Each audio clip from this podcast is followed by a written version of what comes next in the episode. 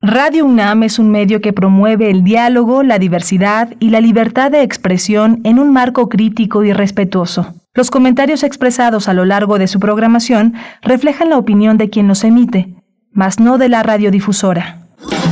Radio UNAM presenta Primer Movimiento, El Mundo desde la Universidad.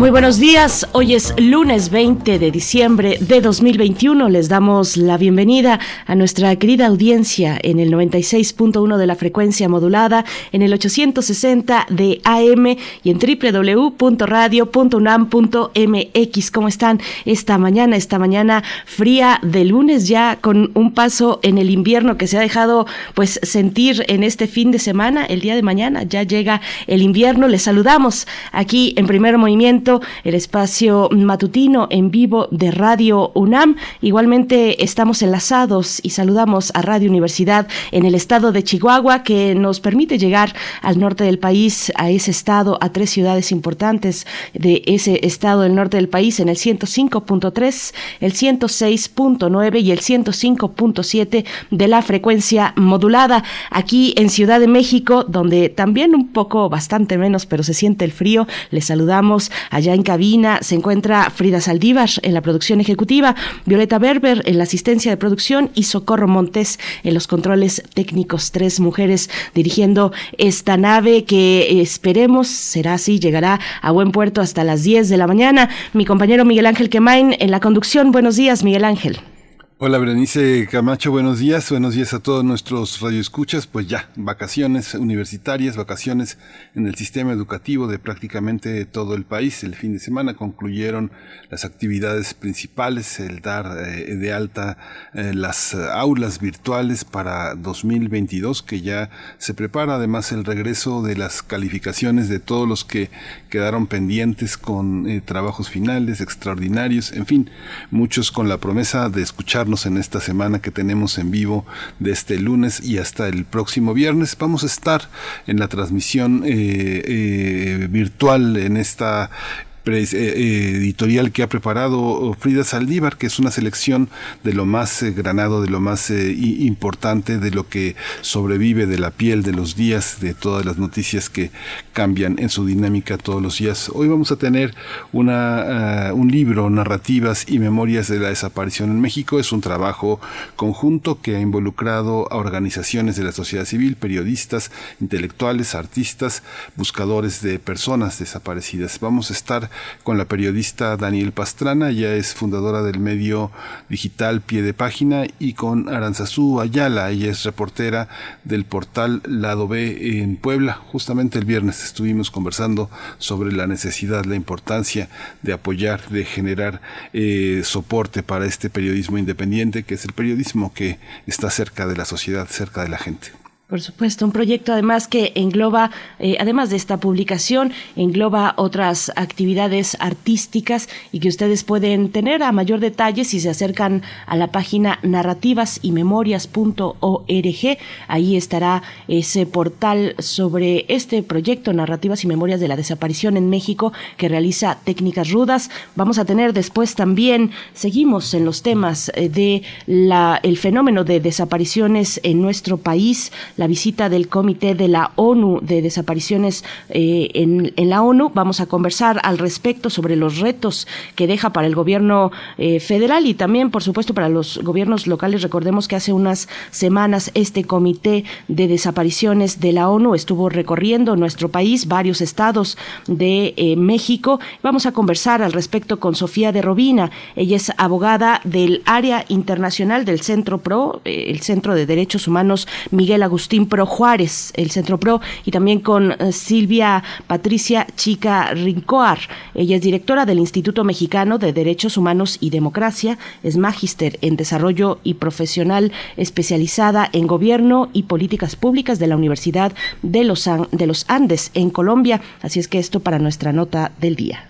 Sí, es importante señalar que este comité de, eh, la ONU se formó en 2010, eh, durante eh, casi una década peleado por tener el reconocimiento del gobierno y por primera vez el gobierno del presidente Andrés Manuel López Obrador les da este estatuto para entrar a México con todo el reconocimiento legal una vez que fue aprobado el Senado por el Senado el, el, el 2020 tienen la carta abierta para denunciar, para preguntar, para atender y ser atendidos sobre este tema. El presidente López Obrador se comprometió que justamente esta semana el subsecretario de Gobernación, Alejandro Encinas, va a entregar un reporte muy pormenorizado sobre las desapariciones forzadas, todo lo que tiene que ver con desaparecidos y poner en la mesa de la discusión un tema que eh, Calderón se negó, Peña Nieto, por supuesto, nunca dio luces, siempre se mantuvieron al margen sobre este tema y bueno, va a ser uno de los temas importantes esta mañana. Hoy toca el turno de la poesía necesaria eh, en, voz de Miguel Ángel Quemain, que soy yo, así que a las nueve de la mañana tendrán esa, esa propuesta. Por supuesto, un poco de poesía necesaria para calentar el día esta mañana de lunes. Que bueno, esperamos estén ustedes disfrutando desde un lugar eh, cálido, desde casa, ya que ahora, bueno, con eh, las vacaciones, pues no es necesario salir eh, corriendo a dejar a los chicos, a las chicas a la escuela, pero bueno, estaremos con ustedes en sus vacaciones en vivo durante esta semana. Ya después, las siguientes dos semanas, estaremos pues con estos contenidos de que, que ha realizado, elaborado una curaduría que ha realizado Frida Saldívar con todo el equipo. Y, hoy tendremos para la mesa del día el informe anual sobre violencia digital, informe anual sobre violencia digital que se titula Frente al amor tóxico virtual, un año de la línea de apoyo contra la violencia digital. Es un esfuerzo de la organización Luchadoras que año con año realiza este informe, realizan ellas, es un grupo de mujeres que desde hace varios años realizan este informe y que mm, desplegaron esta, esta línea de apoyo contra la violencia digital. En este informe se cuentan pues los avances y los resultados de esta línea y vamos a estar conversando al respecto con Mariel Domínguez. Ella es corresponsable de la línea de apoyo de Luchadoras MX. Esto para la mesa del día y los temas que se vayan acumulando, pues de nuevo ya entrados en vacaciones, cuéntenos cómo están esta mañana. Queremos saber de ustedes, saber que nos escuchan a pesar de de ser vacaciones, pues ahí están nuestras redes sociales, les leemos con mucho gusto, arroba P Movimiento en Twitter y en Facebook, Primer Movimiento UNAM. Nos vamos con nuestra información sobre COVID-19. Sí. Este fin de semana la Secretaría de Salud informó que en las últimas 24 horas se registraron 23 nuevos excesos, por lo que el número de fallecimientos de la enfermedad de COVID-19 aumentó a 297.858. De acuerdo con el informe técnico ofrecido ayer por las autoridades sanitarias, en ese mismo periodo se registraron 841 nuevos contagios, por lo que los casos confirmados acumulados aumentaron en México a 3.933.386, mientras que las dosis de las diferentes vacunas aplicadas contra COVID-19 suman 141.722.544. Los casos activos estimados a nivel nacional por la Secretaría de Salud son 17.397. Este fin de semana, la Organización Mundial de la Salud aprobó el uso de emergencia de la vacuna contra COVID-19 Covovax TM, elaborada por el Instituto Serológico de la India, con licencia del laboratorio estadounidense Novanax. Se trata de la primera vacuna de subunidades diseñada a partir de componentes del virus, que es autorizada por la OMS y se suma a las fabricadas por Pfizer BioNTech, Moderna, Johnson Johnson, AstraZeneca, Sinovac, Sinopharm y Bharat BioNTech. Sí, justamente en la información relacionada con la UNAM a propósito del Día Internacional de la Solidaridad Humana que se conmemora este 20 de diciembre, Leticia Aparicio Soriano, académica de la Escuela Nacional de Trabajo Social de la UNAM, dijo que los mexicanos somos más solidarios en los momentos de mayor gravedad, como puede ser un sismo o un desastre por fenómenos climáticos. Sin embargo, tenemos respuestas muy diferentes ante los vulnerables derivados de estereotipos. La maestra en estudios latinoamericanos puso como ejemplo el fenómeno migratorio ante el cual hay quienes se vuelcan a apoyar mientras otros les piden a las personas migrantes regresar a sus países. Además, no vemos igual a los migrantes de Centroamérica que a los de Medio Oriente, con otro tipo de test, con otro imaginario que tenemos de ellos. Estas diferencias, eh, dice Leticia Paricio Soriano, eh, van en detrimento de la interculturalidad, los esfuerzos de integración de la diversidad y la solidaridad, esta última identificada en la Declaración del Milenio como uno de los valores fundamentales para las relaciones internacionales en el siglo XXI y para luchar contra la pobreza.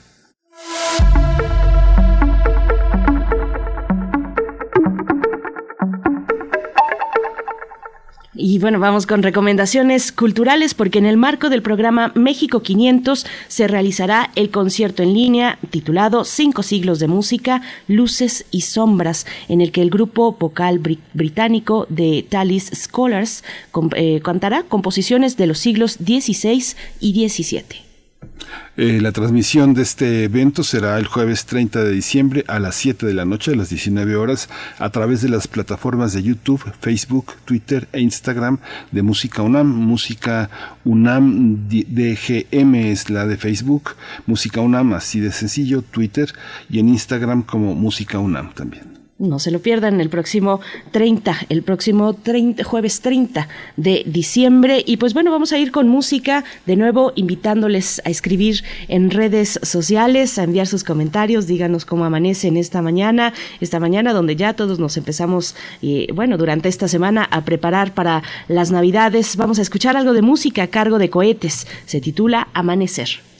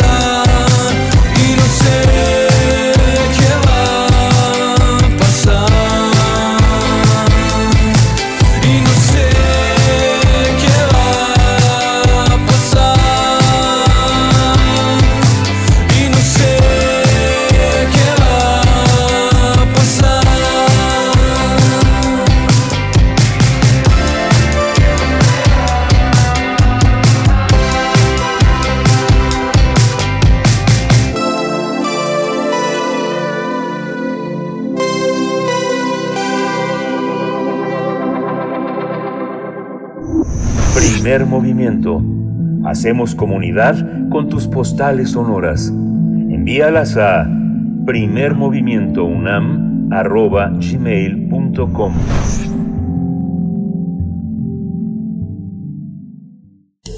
Toma nota y conoce nuestra recomendación literaria. En México, más de 90.000 personas están desaparecidas, así que con el objetivo de que no se revictimice ni criminalice a las víctimas ni a sus familias, fue editado el libro Narrativas y Memorias de la Desaparición en México. Este ejemplar, además de buscar que se apoye la búsqueda y se sensibilice, se sensibilice a la sociedad sobre la desaparición forzada, espera que sea escuchada la voz de los familiares de las personas que permanecen desaparecidas o no localizadas en México. Cabe señalar que Narrativas y Memorias de la Desaparición en México es fruto del trabajo conjunto del colectivo Madres en Búsqueda Coatzacoalcos, artistas e investigadores independientes. Además, colaboran periodistas de a pie y técnicas rudas, así como la Deutsche Welle Academy América Latina, el Ministerio Federal de la Cooperación Económica y Desarrollo de Alemania y articulado también con periodistas de a pie.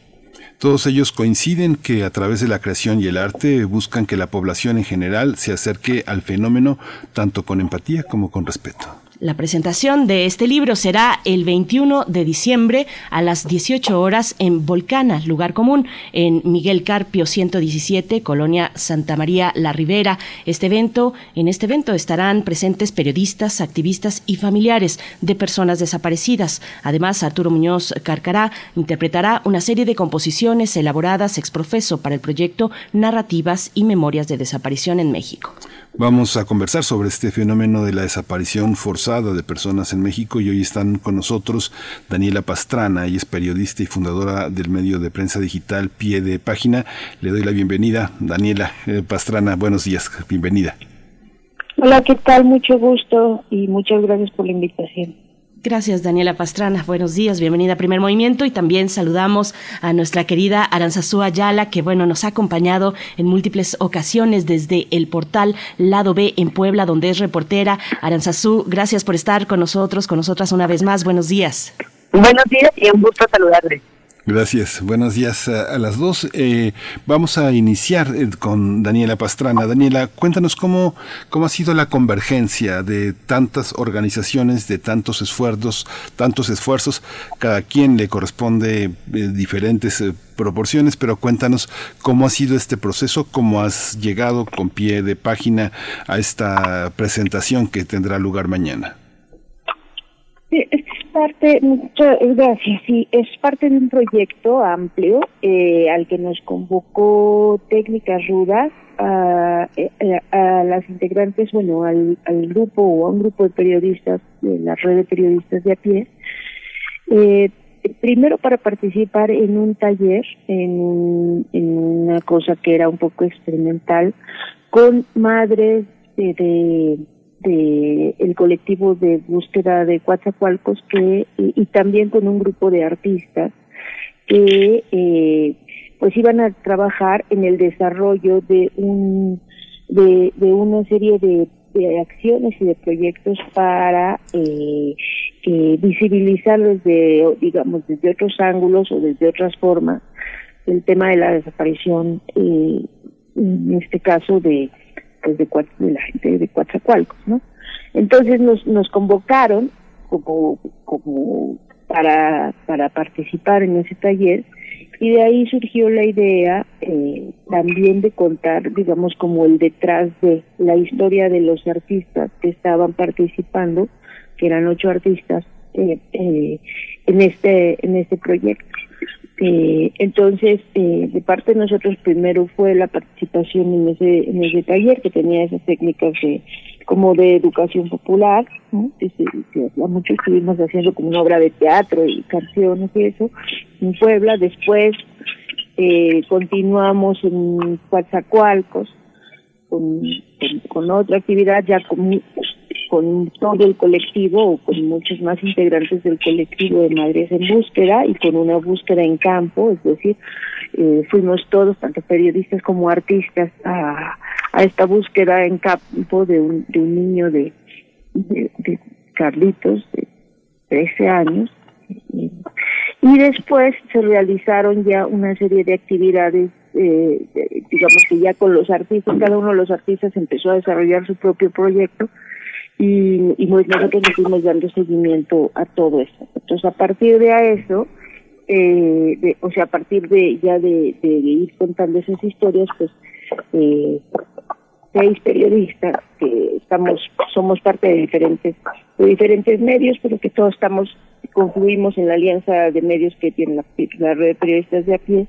En el, entonces empezamos a trabajar eh, en alguna, en cada una de las historias. La idea era contar las las ocho historias, ¿no? De los ocho artistas eh, y contar un poco cómo había sido su participación.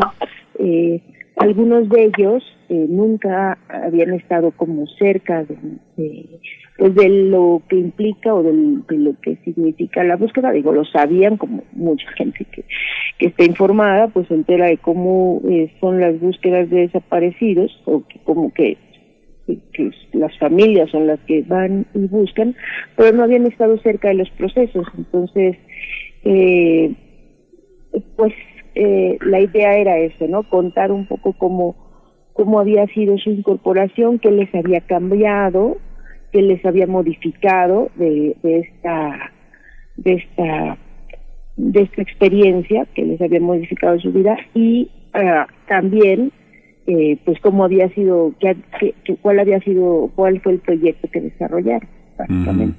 Uh sabemos que eh, este tipo de acontecimientos son muy complejos que se han asomado a ellos sociólogos, antropólogos, psicólogos, trabajadores sociales, mucha gente que tiene una forma y una metodología de abordar el tema. ¿Qué es lo que hace visible el periodismo, el ejercicio periodístico que le muestra a, las víctimas, a sus familiares, a los partícipes, que sus propias especialidades, sus propias problemáticas no son capaces de develar enteramente. Veo narrativas y memorias.org, el portal donde está desplegado toda esta posibilidad de organizar como se organiza desde el periodismo la vida y los problemas. ¿Cuál es la particularidad del periodismo que hace posible visibilizar esto? Bueno, creo que en este caso fue como la la conjunción, digamos, de, de lo que hicieron ¿no? los, los y las artistas y lo que aportamos el grupo de, reporteras que, y reporteras que estuvimos ahí. Es decir, difundiéndonos no, eh, no directamente, digamos, eh, lo que hacen las familias, sino el reflejo de lo que hacen las familias buscadoras, lo que viven, lo que atraviesan eh, y cómo se cómo se ve a través de, los ojos de, de, los artistas. Creo que esto eh, hizo que este proyecto en particular pues sea mucho más, eh, que pudiera ser mucho más amplio, porque es la oportunidad de no solamente hablar de un hecho específico, ¿no? De quizás de la búsqueda o de la jornada de, de búsqueda en vida o de pega de carteles o de exposición de fotos, sino el poder hablar de algo más integral y pues como comentaba Daniela, ¿no? Que fue un proceso eh, más largo, ¿no? Algo mucho más amplio y eso hace que, eh, digamos, los textos periodísticos también eh, pudieron darle un giro y no abordarlo desde donde desde donde siempre que solo eh, digamos la difusión pero también eh, el periodismo pues creo que lo que tiene de potente es la, la oportunidad de tener este acompañamiento no con las familias de, de poder eh, caminar con ellas, ¿no? Algunos, eh, lo que, lo que ellas nos, nos invitan y nos abren, ¿no? Las puertas también de su, de su lucha, de sus búsquedas. Entonces es como desde esta perspectiva de un acompañamiento eh, puntual, ¿no? Y frecuente. Y, y esta, en esta ocasión pues fue eh, caminar con las familias, pero también con, con las y los artistas que se acercaron por primera vez pues a, a, a ese terrible fenómeno de la desaparición y pues agradecer eh, realmente la confianza no de, las de las familias que permitieron estar tanto artistas como periodistas no caminando con ellas un un buen tramo Eh, voy, voy contigo, Daniela Pastrana, para, para preguntarte cuál es, cuál es el valor que aporta a la sociedad este tipo de acompañamiento periodístico, eh, la importancia también no solo para la sociedad, sino para ustedes como periodistas. Hay un compromiso por parte del periodismo independiente que, que va más allá, eh, porque, porque además es un fenómeno, el de la desaparición en México, que, que exige un involucramiento mayor y porque ustedes como periodistas pues han tomado esa estafeta, se han comprometido de una manera muy profunda. ¿Cuál es el valor que aporta a la sociedad tener ese involucramiento a nivel del periodismo con un proyecto como este, Daniela?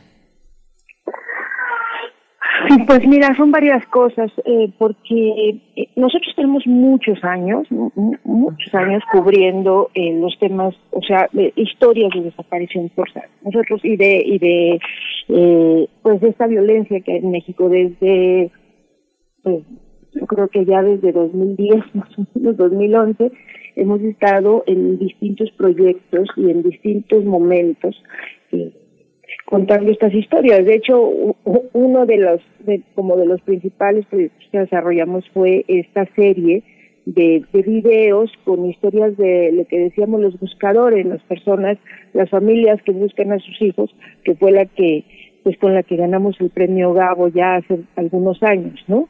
Eh, porque justamente pues lo que lo que lo que tratábamos de hacer era pues eh, ponerle eh, el foco y darle visibilización a todas estas eh, familias que pues que de pronto ya desesperadas ante la inacción del Estado pues salieron ellas a buscar a, a sus propios familiares desaparecidos a, a especializarse a conocer o a, o a no sé, a tener, eh, aprender eh, de, de, cosas que una familia o que, nadie debería tener como, como, como parte de su experiencia, ¿no? Saber identificar qué tipo de huesos, saber este, tener, eh, recolectar pruebas eh, de ADN, o sea, una serie de cosas que, que, a mí, yo me acuerdo que me impresionaba mucho eh, estar en estos talleres donde las familias se, capacitaban y salían a hacer las búsquedas. Eh, al principio eran, eran algunas familias y luego pues este fenómeno se multiplicó por el país al grado de que ya debe haber, pues no sé, más de 60 colectivos en todo el país. Nosotros le hemos estado dando mucho seguimiento durante muchos años, eh, pero acá lo que era lo que realmente nos llamaba la, atención de, de, este proceso es que eh, eh, esta participación de los artistas, que son eh, o dramaturgos, cantantes, músicos, eh, permite o permitía o nos permitía o nos permitía la posibilidad de tratar de contar esas historias que de pronto ya aparecen después de tantos años muy repetitivas, o sea, como que ya también termina eh, eh, la gente y, los propios periodistas como con cierto agotamiento de, que es una historia interminable, eh, nos permitía tratar de contarlo de otro modo, ¿no? Tratar de tratar de llevarlo a otros espacios, eh, por ejemplo, con esto de las músicas, con las canciones, eh, con, o con los grabados, que es una de las historias que, que contaba Aranzazu también, ¿no? Eh, que permite, eh, eh, no sé cómo explicarlo bien, pero te permite intentar buscar eh, otras formas de contar eh, un fenómeno que, bueno, nos ha cruzado, nos ha, nos marca, yo lo he dicho muchas veces, es, esto de la desaparición es algo que, que, que nos deja una huella muy profunda como país y que, y que no ha terminado, ¿no? Pero que básicamente es, algo que te deja como, una herida, eh, porque la desaparición no solo afecta a la, a, la persona desaparecida y a su familia más cercana, ¿no? Afecta a la familia, a la comunidad, al entorno se va reproduciendo y reproduciendo el daño que hace el hecho de que no tengas idea de dónde está una persona. Entonces, cuando estamos hablando de un país que tiene como 90 mil desaparecidos, de pronto eh, eh, a los propios periodistas se nos agota la forma de contarlo. Entonces la intervención de los artistas nos ayuda a, digamos, tener un aire eh, para pensar y planear otros modos de, contarlo. Yo creo que eso ha sido como como lo más importante nos permite que la gente entienda. Es, mira, son historias que generan mucho dolor. Entonces, a veces, eh, cuando todos tenemos nuestras preocupaciones cotidianas, pues se entiende que de pronto tampoco quieras tener, o, o sea, ver o conocer una historia o saber de algo que te va a lastimar, te va a generar dolor conocerla, ¿no? Pero eh, entonces ahí es donde eh, este proyecto es importante porque entonces te permite eh, eh, poder conocerla pues digamos desde otro ángulo, a lo mejor desde una historia de teatro o a lo mejor eh, una cosa muy bonita que fueron las, muñecas este, que, que, hicieron las propias familias, los, las, los poemas que escribieron las propias madres, pues que a lo mejor no es la misma la misma cosa o la misma la, misma historia que lees en una noticia, pero que escuchas a las madres leer los poemas que escribieron a, a sus hijos y que bueno es un, un, trabajo impresionante, ¿no? Entonces yo creo que ese es el principal valor eh, que permite sensibilizar a la sociedad, que permite eh, dar un acompañamiento también directo a las familias eh, y que permite que personas que o de la sociedad que, que no se que no estaban involucrados de otro de este digamos como tan directamente eh, pues, de pronto parece que es una actividad que es que solo cubrimos los periodistas bueno pues la este, permite que los artistas también desde distintas formas y a distintos públicos le, puedan llegar no creo que eso es lo más importante Sí, claro, gracias Daniela. Eh, Aranzazú Ayala, bueno, lo que quieras tú también comentar al respecto, lo que quieras destacar sobre ese valor que le dan a la sociedad desde un periodismo que se involucra de estas maneras, de manera tan profunda y con y también con otras expresiones como las expresiones artísticas y que vienen desde eh, muchas veces sí desde artistas, hay ocho artistas involucrados, involucrados, pero también desde las, familias.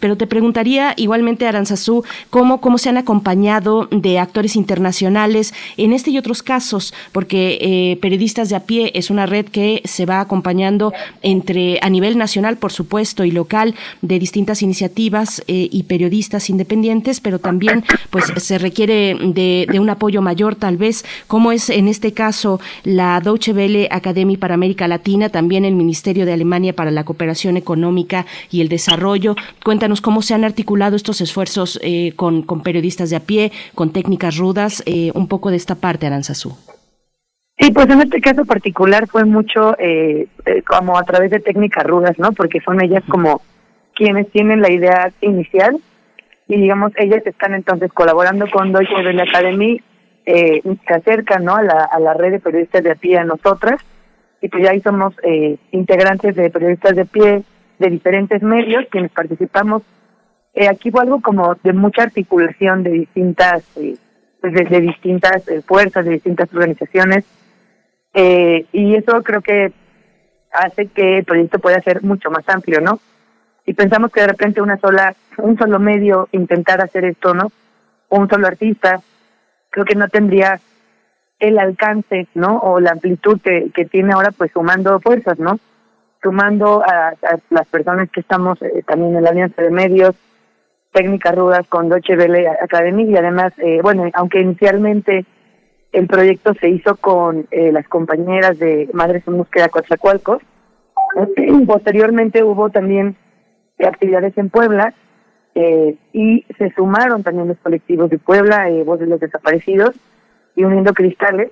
Entonces, como así poco a poco es como van, eh, digamos, integrándose, articulándose más personas, ¿no?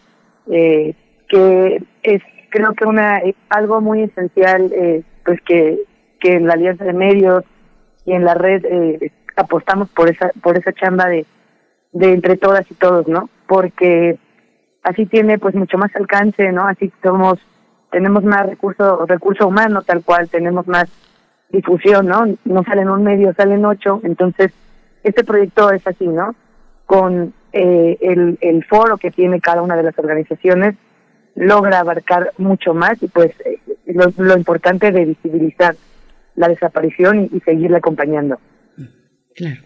Esta visión también se reconocen cerca de 120 colectivos, eh, es eh, una, una, cantidad enorme de personas que trabajan alrededor de eso y los vínculos entre ellas son especialmente particulares porque obedecen también a idiosincrasias en regiones muy específicas del país, desde el norte hasta el sur. ¿Cómo, cómo entenderlo desde la cobertura periodística? ¿Es necesario fincar una, una, una manera de cubrir? Ustedes ven cómo cómo digieren los artistas las narrativas sobre la desaparición, cómo las digiere el periodismo. Vemos eh, que mucho de lo que se cubre, con todo y que se hace desde el compromiso, desde una perspectiva académica, autorizada, hay mucho de nota roja, de nota roja tradicional. ¿Cómo hacerlo, Daniela? ¿Cómo contribuir tú que has sido también profesora y en pie de página hay muchos alumnos recién egresados de la carrera de periodismo? ¿Cómo hacerlo? ¿Cómo inocular una manera en la que la sangre no mancha a los lectores. ¿O tiene que mancharlos? No, pues es parte de las cosas que nos preocupamos mucho. Mira, ahora que dices que yo son 120, bueno, pues es que es, es, que es realmente impresionante. Es impresionante eh, yo siempre me quedo sin palabras cuando pienso en estas cosas. O sea, que haya 120 grupos de personas, colectivos de familias en el país que estén realizando estas tareas de búsqueda, de búsqueda que a veces es búsqueda en vida, a veces es búsqueda en, reclusorios y, en, redes de trata también, que se meten los familiares a unas cosas que, que son terribles, eh, que se ponen a escarbar la tierra, que tienen que aprender a, ubicar cómo se, se busca, como desde una búsqueda en distintos territorios, porque, porque no es lo mismo justamente eh, eh, un desierto que que, cerca de una playa eh, o, que, en una montaña, pero además tampoco es lo mismo dependiendo de qué grupo criminal y cómo se especializó en esa zona la, desaparición, que eh, a veces lo hablamos tan normal, o sea, tan, tan, tan, tan, pues, como tan cotidiano ya. Eh, y decir que esto está pasando en México desde hace tantos años y siempre que que, que, o sea, que lo piense, digo, es que esto es una cosa eh, terrible, ¿no? O sea, ¿cómo es posible que en un país eh, este tipo de cosas eh, estén en nuestro, nuestra vida cotidiana y el país no esté entero volcado ayudando o visibilizando o mostrando o yendo a, ver cómo son cómo son las búsquedas. Ahora, para, para los periodistas, en realidad sí creo que es un grupo pequeño el de, periodistas, digo, en términos de cuántos periodistas hay en el país, eh, que ha estado muy constantemente desde hace una década pues, trabajando con esto. Está el, grupo eh, pues, que, está en torno a, a este proyecto que es a dónde están los a dónde van los desaparecidos que es justamente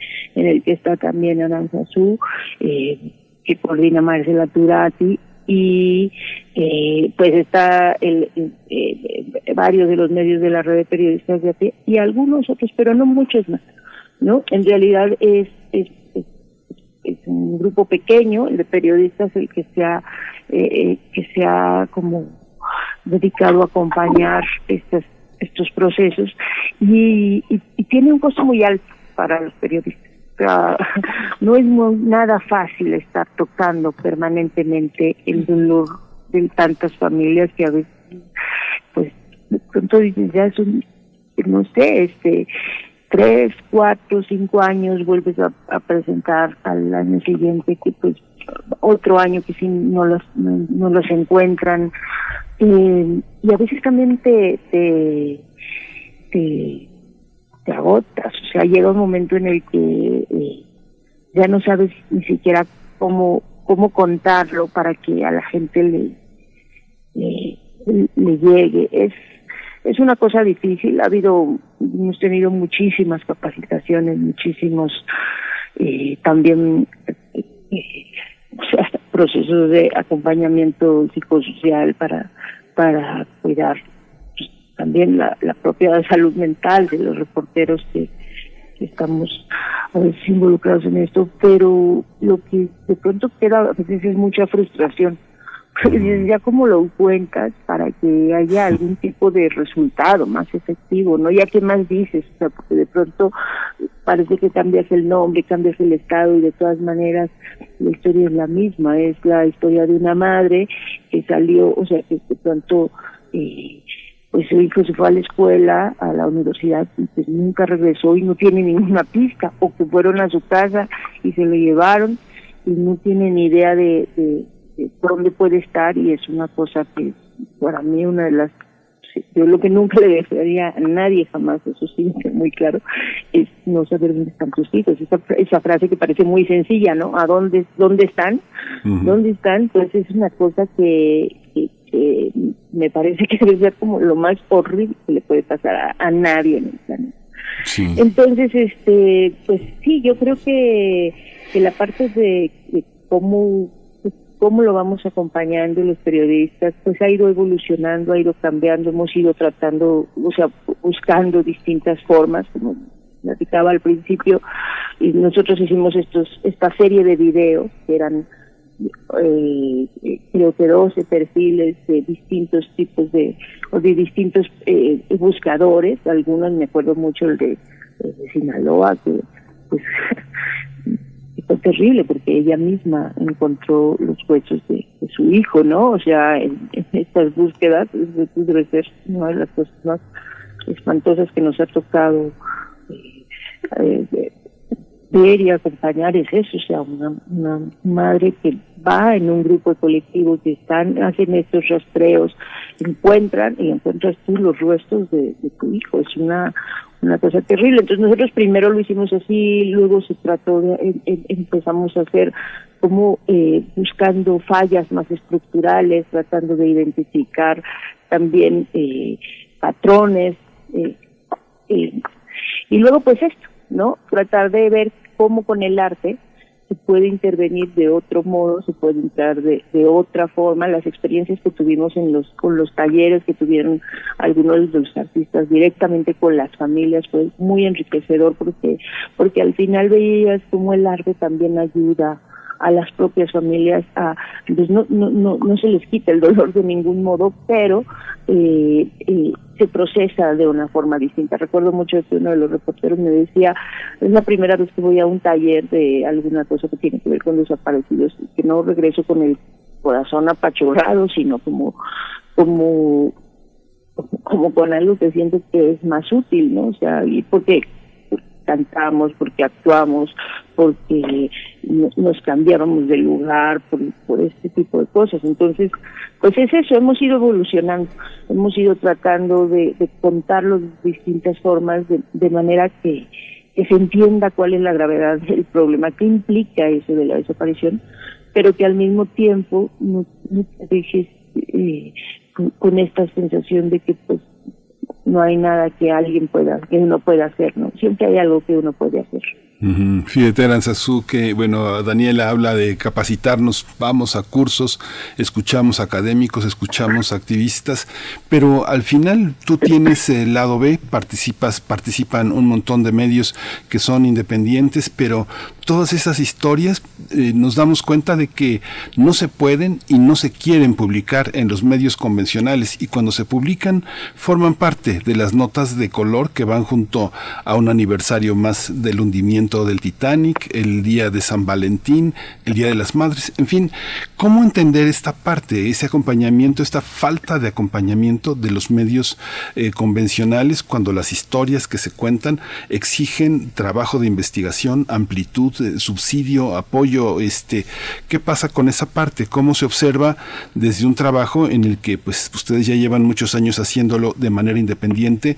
¿Cómo observan estas industrias monetarias, estas, estas, estas máquinas de monedas que son los medios convencionales?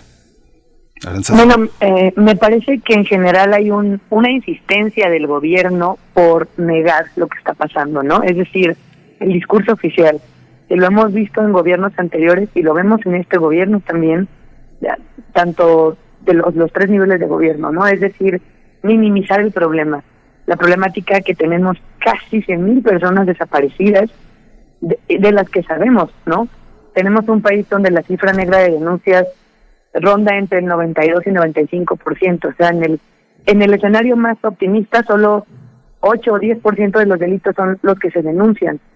Entonces tampoco sabemos si hay muchas más personas desaparecidas, eh, que, es una es algo preocupante que deberíamos estar eh, todas y todas eh, revisando constantemente.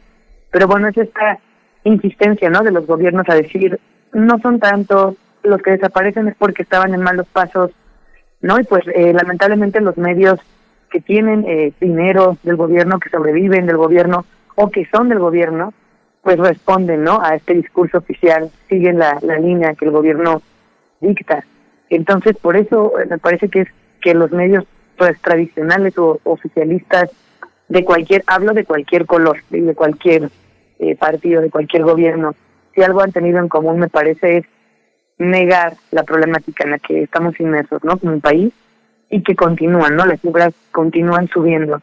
Eh, y es por eso que pues la lucha de los medios independientes es un poco como eh, luchar contra corriente, ¿no? Eh, finalmente no tenemos el mismo, eh, pues la misma resonancia, el mismo alcance que puede tener un medio oficial, eh, un medio que sale impreso, un medio que sale por televisión, quizás. Pero pues bueno, por esto creo que también hacemos estas alianzas, ¿no? Estas redes, estas iniciativas eh, para que lo que lo que investigamos y lo que acompañamos pueda resonar un poco más, ¿no? sumando nuestras fuerzas, eh, como esta eh, tratar de, de, ampliar más el alcance, que finalmente es pues una lucha contra el discurso oficial, pero también pues una lucha contra el olvido, ¿no? Una lucha por la memoria, de decir, de contar estas historias, de, de visibilizar lo que están haciendo tantas y tantas familias, que finalmente es algo que deberían hacer las autoridades, pero no lo hacen, ¿no? Entonces, eh, de alguna manera también creo que nos acompañamos periodistas eh, independientes, ¿no? Y familiares eh, para poder, eh, pues, decir, ¿no? Alzar la voz y decir, esto está pasando, ¿no? No, no, no se volteen y no lo ignoren. Nos estamos acercando ya al cierre de la charla y antes de que nos inviten, nos den las coordenadas para el día de mañana la presentación de este libro, Narrativas y Memorias de la Desaparición en México, Daniela Pastrana, un poco en el tono y en la cuestión que, está tocando Aranzazú, eh, te pregunto cómo ves los esfuerzos de este gobierno, del actual gobierno federal, para hacer frente pues a este fenómeno tan doloroso de la desaparición y desaparición forzada en, en México. Y, y bueno, digo este gobierno, pero pero las responsabilidades también recaen, lo sabemos, en lo estatal, en otros niveles de gobierno, en general al Estado. Eh, ¿cómo, ¿Cómo lo ves tú, Daniela Pastrana, con todo este recorrido de tantos años que además nos, nos dices y, se eh, pues corrobora en, en tantos espacios, en tantas publicaciones? Por ejemplo, estoy pensando en Ya no somos las mismas y aquí sigue la guerra, ¿no? Que editó Daniela Rea, donde participas tú, eh, Daniela Pastrana, esos testimonios de cómo ha afectado a las y los periodistas, a escritores, a mujeres, eh, eh, particularmente en ese, en ese ejemplo que estoy dando, pero, pero cuéntanos, ¿cómo ves este avance o los retos que tiene este gobierno, el gobierno federal o los distintos niveles frente a este fenómeno, Daniela? Mm, mira, yo veo un cambio de actitud de parte de los que están digamos que encargados de, de, llevar este trabajo, que es pues, básicamente la Comisión eh, Nacional de Búsqueda, en el área que está encargada, en la Subsecretaría de, Derechos Humanos de Salud, sí hay un cambio importante de actitud eh, y de intención de buscar. Ahora, claramente están rebasados y algo que yo estuve en aquella reunión en la que todavía como presidente electo, el actual presidente tuvo una, una muy fuerte y muy impresionante reunión con familiares de víctimas en, en Tlatelolco, eh, donde le, expusieron y donde fue como una catarsis eh, con, con esta esperanza de que llegaba un nuevo gobierno a que quizá les iba a hacer eh, más caso. y también en las primeras reuniones eh, que tuvo con las víctimas donde el presidente les dijo que pues él iba a estar siempre y que iba a estar cada tres meses dándole eh, atención a este pues a este asunto y que se le iban a dedicar todos los recursos que fueran necesarios. Eso no ha ocurrido. lo de dedicarle todos los recursos que fueran necesarios, no porque haya una limitación ni por otra sino porque eh, las prioridades claramente han estado en otro lado, por una parte la pandemia, y eso creo que puede ser comprensible, y también en, en otros múltiples asuntos que ya una vez en el gobierno se, se dieron cuenta. Pero para mí ha sido muy triste, ¿no? Y muy lastimoso que eh, de pronto el, hubo un momento de quiebre por eh, en, en, la atención, digamos, directa que podía tener el, presidente en, en, en, relación con las víctimas, a partir de alguna marcha que ustedes recordarán que, que se hizo después de lo de los Levarón, que, que se, de, de, lo que pasó con los Levarón, que se hizo nuevamente encabezada por Chile y, y por Levarón eh, eh, a la Ciudad de México, y en la que se involucraron actores políticos que yo creo que no debieron haberse involucrado. Y porque eso generó una enorme desconfianza en, en el presidente, y, y ahí se quebró una relación con las víctimas. Entonces, para mí eso ha sido muy lamentable, la verdad, porque esa, esa actitud o esa acción directa, eh, pues se vio mermada uh, un poco antes de la pandemia por esta situación de, o sea, cuando empiezan a agarrárselo como de como de bandera política para cuestionar o no cuestionar a un gobierno. Entonces, eso ha sido un impacto eh, negativo, eh, porque por más que eh, el subsecretario vaya y esté participando o, o, Carla Quintana estén ahí eh, con una cosa que yo nunca había visto o que no había visto para nada en otros gobiernos, por supuesto en el de Felipe Calderón jamás y en el de Enrique Peña Nieto pues tampoco, pero eh, y digo Felipe Calderón jamás porque pues desde que inició este, esta, esta cosa tan atroz que tenemos, ¿no? algo que llamaba la guerra contra el narco que, en realidad nunca fue una guerra contra el narco. Pero eh, ver a los funcionarios, por ejemplo, en las búsquedas, eh, trabajando eh, muchas veces directamente con, con las familias, eso es algo que no que no se había visto antes, ¿no? En, en la administración anterior. Eh, pero claramente está muy limitado. Claramente no no es esto de toda la atención que se requiere no es esto de todas las familias, o sea, todo, todo, la atención del gobierno en un tema que cruza, o sea, que realmente nos cruza, o sea, es una cosa que, que como les decía, va a, que genera huecos y genera traumas colectivos que no son nada más de una persona, sino en, una comunidad entera que tiene unos impactos que, pues esto lo sabemos, eh, que ha ocurrido en otros lugares del mundo, que se reproduce durante varias generaciones y esa atención no la hemos tenido. Eh, entonces, y luego a eso, si a eso le agregas exactamente lo que decía, que es la, responsabilidad que tienen los gobiernos locales y que ahí es muy distinta la forma en la que eh, la atención que le pueden poner un gobierno o otro, es muy variado, eh, pero que la constante es que pues no, o sea, tampoco los, los gobiernos locales y, y, mientras más locales pues más difícil porque muchas veces están como bastante más infiltrados de, de grupos criminales algunos gobiernos. Eh, eso va dificultando todo, ¿no? Eso hace que, que las cosas no vayan eh, teniendo como la rapidez que o, la atención que requiere un problema tan grande. ¿Qué pasa cuando una persona eh, eh, desaparece de un entorno, toda la vida de la familia cambia, toda, toda, o sea, desde económicamente, porque la gente le tiene que, tiene que dejar de trabajar para poder estar yendo a las búsquedas, hasta eh, los impactos que puede tener, por ejemplo, la hermana o la amiga, eh, que adolescente, que, pues, imagínate, a la edad, en, la edad de los adolescentes donde lo que más te importa son los amigos y de pronto ya no está eh, el miedo que se genera, o sea, te va generando muchos impactos de distinto tipo, los desgastes, nosotros, o sea, no sé cuántas personas, ya no, ya no, ya no llevo la cuenta de cuántas personas que hemos conocido eh, en algún momento y acompañado en sus búsquedas de sus hijos, pues se mueren sin localizar a sus hijos. Y se mueren de distintas cosas. Algunos los han matado, como Nepomuceno Moreno, pero en, en otros casos lo que lo que ha pasado es que, que eh, no sé, un tumor en el cerebro o alguna cosa que, que, de alguna enfermedad que le provoca esta tristeza y esta, esta desolación que genera la desaparición de familia.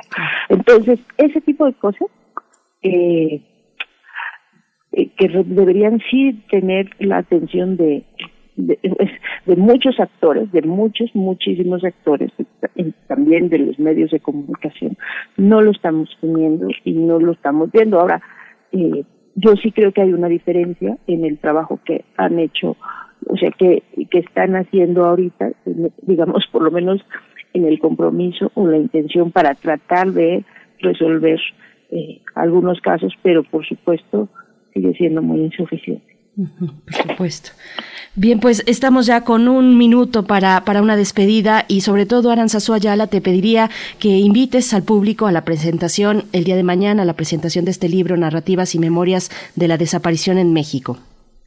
Claro, pues va a ser mañana, martes 21 eh, a las 6 de la tarde. el lugar se llama Volcana Lugar Común y está en Manuel Carpio 117 en Santa María la Ribera y bueno, estaremos eh, nosotras eh, junto con eh, compañeras de Madres en Búsqueda Coatzacoalcos, también compañeras de Técnicas Rudas, y bueno, también invitarles a que lean el libro, está para su descarga gratuita, a que pues se acerquen también de igual manera al trabajo que hicieron las y los artistas, a las creaciones que, que están haciendo, y también a la lucha de los colectivos, no solo de Madres en Búsqueda Coatzacoalcos, ¿no? sino de pues, todos los más de 170 colectivos de todo el país eh, que, que se acerquen a, lo que hacen eh, y que sumemos fuerzas, ¿no? Y agradecerles también pues este espacio y esperamos que, que mañana eh, podamos también ahí continuar conversando. Por supuesto. Pues muchísimas gracias, Daniela Pastrana, periodista, fundadora del medio uh, Pie de Página. Muchas gracias por estar con nosotros. Igualmente, Aranzazú Ayala, reportera en el portal Lado B de Puebla. Pues seguimos en contacto. Pues aquí estamos haciendo comunidad entre todos. Gracias. No, pues al contrario, muchas gracias a ustedes porque pues realmente esto es finalmente lo que nos toca a nosotros, ¿no? Contar lo que está pasando y, y es importante que se abran espacios. Eh, como el de ustedes para pues para no dejar solas a las familias. Muchas gracias a ambas. Les seguimos con mucho reconocimiento, además de su labor, con mucho aprecio, eh, con lo que hacen desde periodistas de a pie y desde todos estos medios aliados independientes. Gracias a ambas. Hasta pronto y nos encontramos mañana. Las estaremos viendo por allá. Gracias a las dos. Nos vamos ya a despedir de la Radio Universidad de Chihuahua, 8 de la mañana en punto, lunes 20 de diciembre. Vamos directo al corte y volvemos. Síguenos en redes sociales. Encuéntranos en Facebook como Primer Movimiento y en Twitter como arroba PMovimiento. Hagamos comunidad.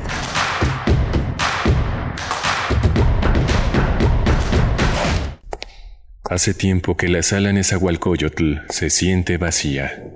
Pero este parece un buen momento para recuperar terreno y regresar a los espacios que nos esperaban con los brazos abiertos. La Orquesta Filarmónica de la UNAM vuelve a recibir a su público en la sala Nezahualcóyotl. Consulta el protocolo COVID para asistir a los conciertos en música.unam.mx diagonal protocolo-COVID o escúchalos a través de Radio UNAM todos los domingos a las 12 horas. Es bueno estar de vuelta. Radio UNAM, Experiencia Sonora.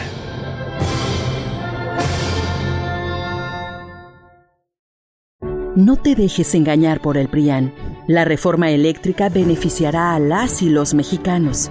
Con ella la luz tendrá precios justos para todas y todos y no solo para unos cuantos. El sector privado tendrá piso parejo para invertir.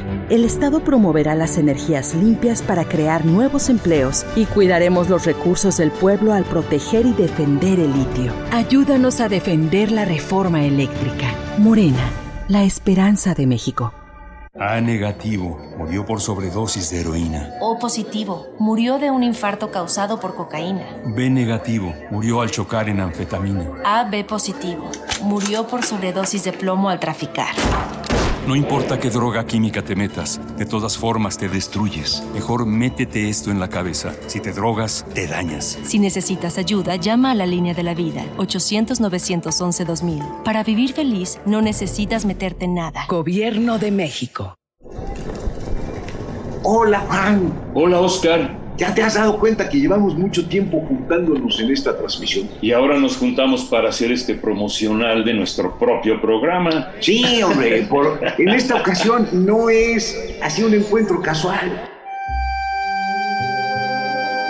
Las Esquinas del Azar, todos los martes a las 10 a.m. y retransmisión los sábados a las 4 p.m. por el 96.1 de FM. Radio UNAM, Experiencia Sonora. Hipócrates 2.0 Mantenerse informado es parte importante de la vida. La información nos da la oportunidad de tomar las mejores decisiones, principalmente para la salud. Soy Mauricio Rodríguez, conductor de Hipócrates 2.0, donde cada semana llevamos para ti los mejores contenidos y especialistas en materia de salud. Escúchanos. Hipócrates 2.0, martes a las 18 horas, por Radio UNAM. Experiencia Sonora. Soy Mónica Lavín y estoy en descargacultura.unam. Disfruta. La poesía de Federico García Lorca, con lectura de Hernán Bravo Varela. Verte desnuda es comprender el ansia de la lluvia que busca débil talle, o la fiebre del mar de inmenso rostro sin encontrar la luz de su mejilla. Tu vientre es una lucha de raíces, tus labios son un alba sin contorno. Escucha el audio completo en www.descargacultura.unam.mx. Encuentra la música de primer movimiento día a día en el Spotify de Radio UNAM y agréganos a tus favoritos.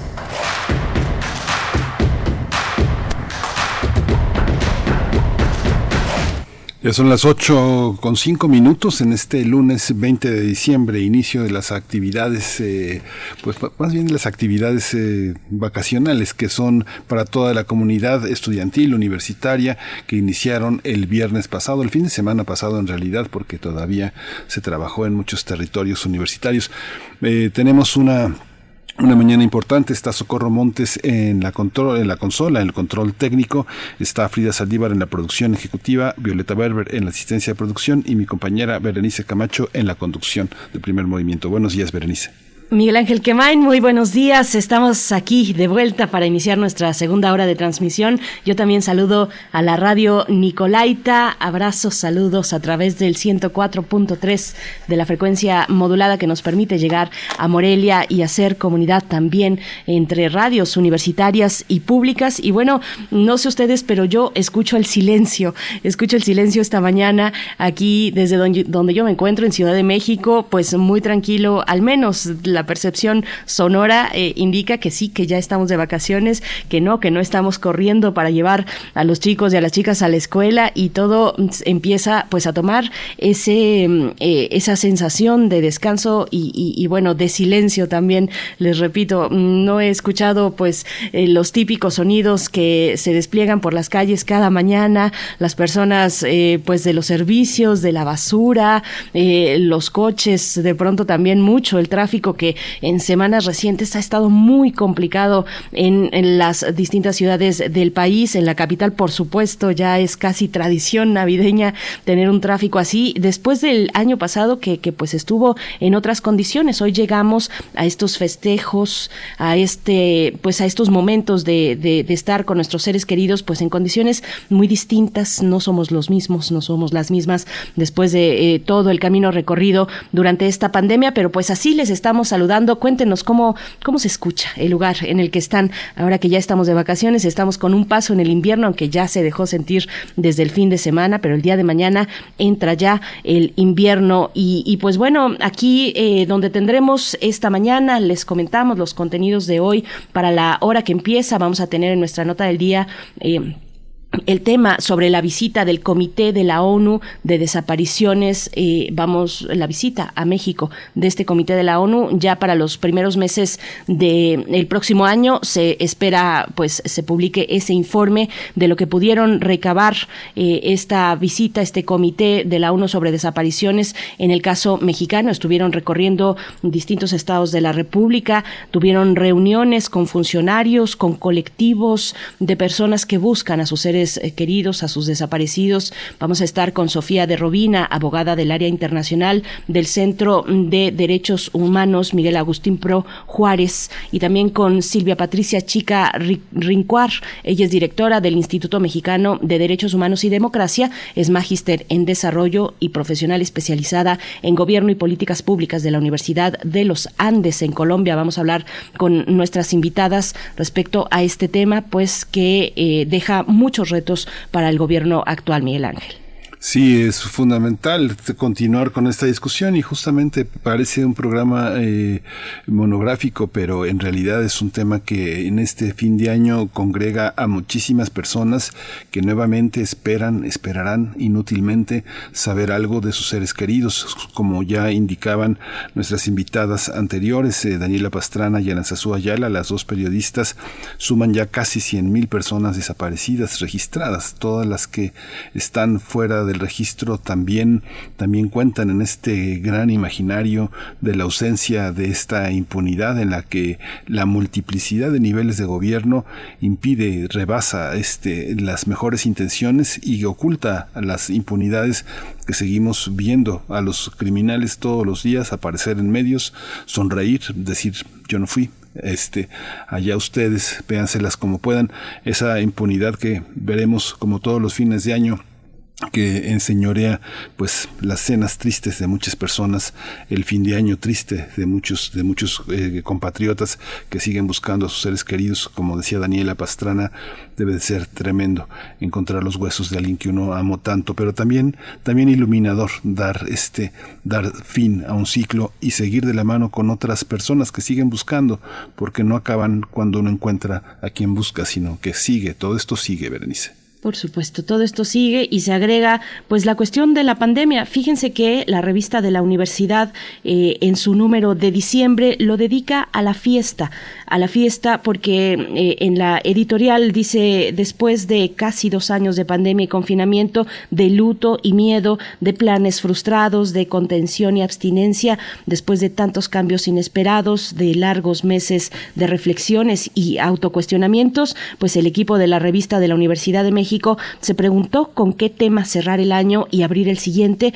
y concluyeron que tanto ellos como los lectores pues nos merecíamos una buena fiesta. Por lo menos hacer esa reflexión y es lo que a lo que nos invita desde distintos pues desde distintas miradas como generalmente lo hace la revista de la, de la universidad desde la pluralidad pues a revisar esta cuestión con el tema y la temática de la fiesta. Fíjense que por acá en redes Alfonso de Alba Arcos nos nos saluda, nos da los buenos días y nos nos envía unas imágenes ya de sus preparados para, para el festejo del 24 de diciembre, el bacalao que ya lo está poniendo en remojo desde días antes. Pues bueno, te saludamos, querido Alfonso de Alba Arcos, nuestro radio escucha ciclista, también refrancito, dice muy buen día, muy buen y frío día, ya de vacaciones, no vacaciones, pero atento a los temas y contento porque Chile optó por desechar a la ultraderecha. Fuertes abrazos a todo el equipo de primer movimiento y a los radioescuchas libertarios, como dice el doctor Alberto Betancourt en Los Mundos Posibles.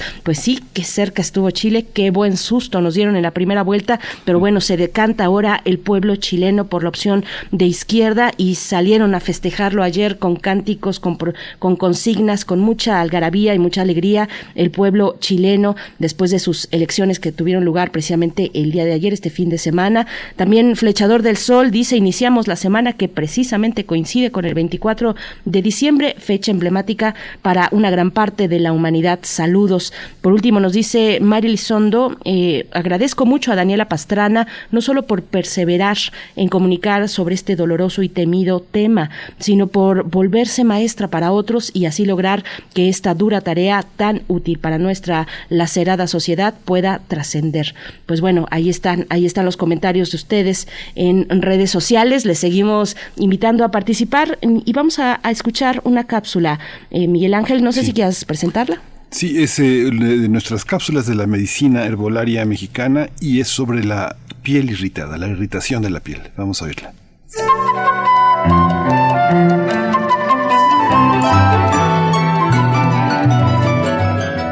Biblioteca Digital de la Medicina Tradicional Mexicana.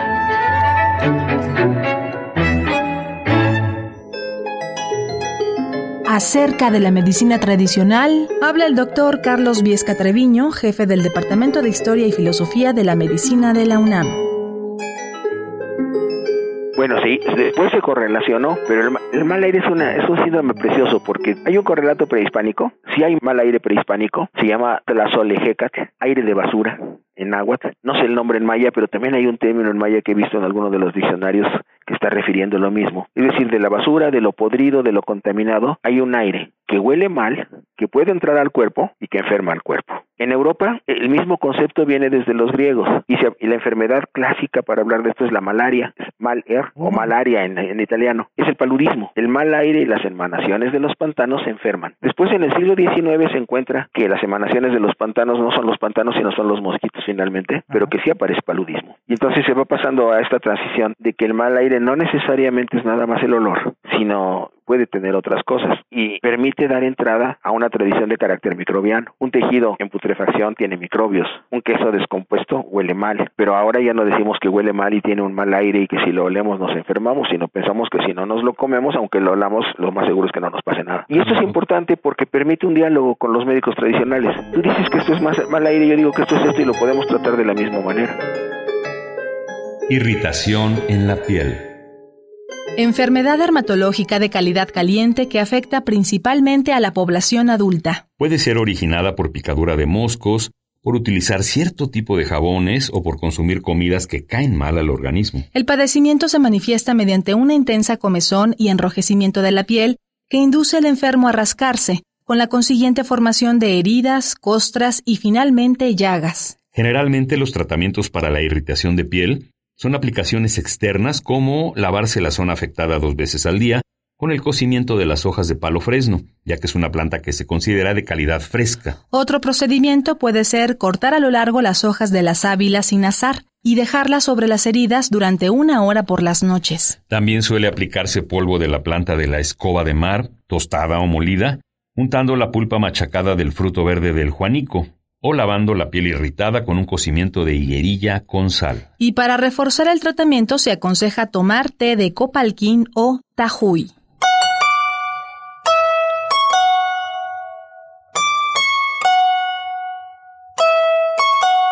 La información que aquí se presenta puede encontrarla en la Biblioteca Digital de la Medicina Tradicional Mexicana, una publicación de la UNAM a través de su programa universitario México Nación Multicultural. Producción y guion, Iván Primitivo González. Con el apoyo de Santiago Solórzano.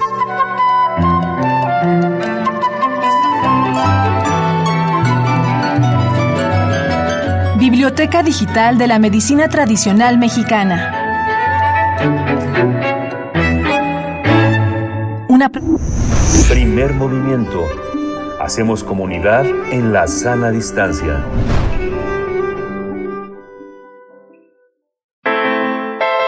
Nota Internacional. El Comité contra la Desaparición Forzada de Naciones Unidas terminó su primera visita en México. Sin embargo, lamentó que persista una situación generalizada de desapariciones en gran parte de nuestro territorio. De acuerdo con Carmen Rosa Villa Quintana, miembro del comité, persiste impunidad y revictimización en estos casos. Incluso señaló que el gobierno no ha tenido las causas profundas, no ha atendido las causas profundas de las desapariciones.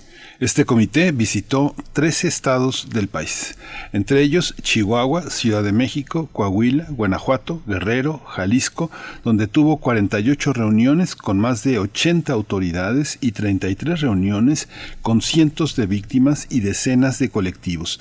También acompañaron exhumaciones y jornadas de búsqueda en Morelos, Coahuila y Estado de México, así como visitas a centros de detención. Pese a que el Comité de la ONU reconoció que existen avances en instrumentos, normas y mecanismos, criticó que no haya políticas de prevención frente al registro de 95.121 personas víctimas de ese crimen. Otro aspecto que destacaron fue que el enfoque de seguridad que se ha adoptado es insuficiente e inadecuado y destacaron el incremento notable de desapariciones de menores y mujeres, situación que agudizó en la pandemia de COVID-19. Luego de dos semanas de trabajo, el comité expuso que las víctimas con las que se reunieron transmitieron la imagen de una sociedad superada por el fenómeno de las desapariciones, la impunidad sistémica y su impotencia frente a la inacción de algunas autoridades. A propósito de esta visita del Comité de la ONU sobre Desapariciones, tendremos una conversación sobre las acciones del gobierno mexicano para enfrentar esta problemática. Hoy están con nosotros Sofía de Robina. Ella es abogada del área internacional del Centro PROD. Bienvenida, buenos días, Sofía de Robina. Gracias por estar aquí en Primer Movimiento. Hola, buenos días y muchas gracias a ustedes. Gracias, gracias también por mi parte. Presento a Silvia Patricia Chica Rincoar, directora del Instituto Mexicano de Derechos Humanos y Democracia. Es magíster en desarrollo y profesional especializada en gobierno y políticas públicas de la Universidad de los Andes en Colombia. Silvia Patricia Chica Rincoar, gracias por estar esta mañana aquí en Primer Movimiento en Radio UNAM. Bienvenida. Muchas gracias. Buenos días a ustedes y a toda su audiencia. Muchas gracias. Eh, Sofía de Robina, comenzamos eh, contigo. Eh, esta visita no es, es, la primera con, con, todo el apoyo del gobierno, pero ¿podrías un poco ponernos en contexto en qué consiste esta sección de la Organización de las Naciones Unidas para contra la desaparición forzada? ¿Cuál es el contexto? ¿Cómo, cómo entra México en esta, en esta situación? Sí, claro que sí. Decir que el Comité contra la Desaparición Forzada de Naciones Unidas es un grupo de, expertas y de expertos independientes de, la ONU que está encargado de vigilar sobre todo el cumplimiento de la Convención Internacional contra la Desaparición Forzada de aquellos países que, que la han suscrito. México es uno de ellos. Y que desde 2010, es decir, en realidad es un, comité bastante reciente, eh, entró en vigor esta convención y entró en vigor, por lo tanto, también este comité que, precisamente busca vigilar que, todos los estados tomen medidas, tomen acciones para erradicar la desaparición forzada para que en caso de que ocurra lleven a cabo medidas adecuadas de búsqueda, de investigación, etcétera. E, este comité tiene diferentes facultades. Eh, recientemente, el año pasado, por ejemplo, México, eh, después de mucho tiempo, reconoció su competencia para recibir comunicaciones individuales. Este comité también eh, hace revisiones periódicas, ya lo había hecho respecto de México en 2015 y emitió una serie de recomendaciones porque ya desde entonces se observaba como la desaparición es un problema generalizado en el país. Eh, y, y, desde 2000, eh, desde ese momento ya había señalado que era importante realizar una visita al país, que es otra de, de sus facultades poder acudir a los países, encontrarse con las personas, eh, con las víctimas de desaparición forzada, los familiares, con autoridades, con organizaciones y conocer de primera mano cuál es la, situación que enfrenta un determinado país. Y eso lo había solicitado a México desde hace mucho y no, no había ocurrido. Las organizaciones, los colectivos también habían insistido en la relevancia de, de esta visita que finalmente ocurrió y hay que decir, como ya lo señalaba, que, que es la primera visita que hace a México, pero incluso que hace a cualquier país. Eso también nos habla de, lo importante que fue para el comité ir a un país como México por, la, eh, la situación particular en la que se encuentra frente a las desapariciones. Eh, así que bueno, finalmente se dio, esta visita, que es un logro sobre todo de las familias y que pudo eh, ocurrir en, en, noviembre para poder visitar varios estados, como ya lo referías, y tener varias reuniones, de escuchar de viva voz cuáles son las problemáticas que se enfrentan en México, y en su momento emitir un, eh, unas observaciones finales que tendrán lugar hacia marzo y abril del próximo año, eh, en el que pueda establecer cuáles son las acciones que tiene que llevar a cabo el Estado mexicano para revertir esta crisis tan grave de, desaparición que se comete en, en contextos de impunidad en México. Eh, eh, Silvia, eh, Silvia Patricia Chica, ¿cuál es la importancia de estas visitas? En el contexto, hubo una visita del relator de derechos humanos en 2017, después de Michelle Bachelet en 2019, y ahora esta visita. ¿Cuál es la diferencia entre estas visitas de defensores, de relatores y ahora del Comité contra la Desaparición Forzada que implica pues la defensa de los derechos humanos también? ¿Cómo entenderlas en un contexto de múltiples observaciones internacionales? ¿Y cuáles han sido las actitudes de nuestros gobiernos estatales y federal? Eh, sí, eh, yo considero que la importancia de esta visita es precisamente hacer el llamado a toda la eh, a toda la a todo a, toda la sociedad internacional sobre lo que está pasando en el país en cuanto a la desaparición forzada y desaparición cometida por particulares. Eh, la importancia del CEP es sobre la Convención Internacional para la Protección de las Personas frente a la Desaparición Forzada, eh, cuando el SET visita México lo hace bajo el artículo 33, lo cual quiere decir que ha recibido información fidedigna que revela que hay graves violaciones en México eh, que están afectando la convención.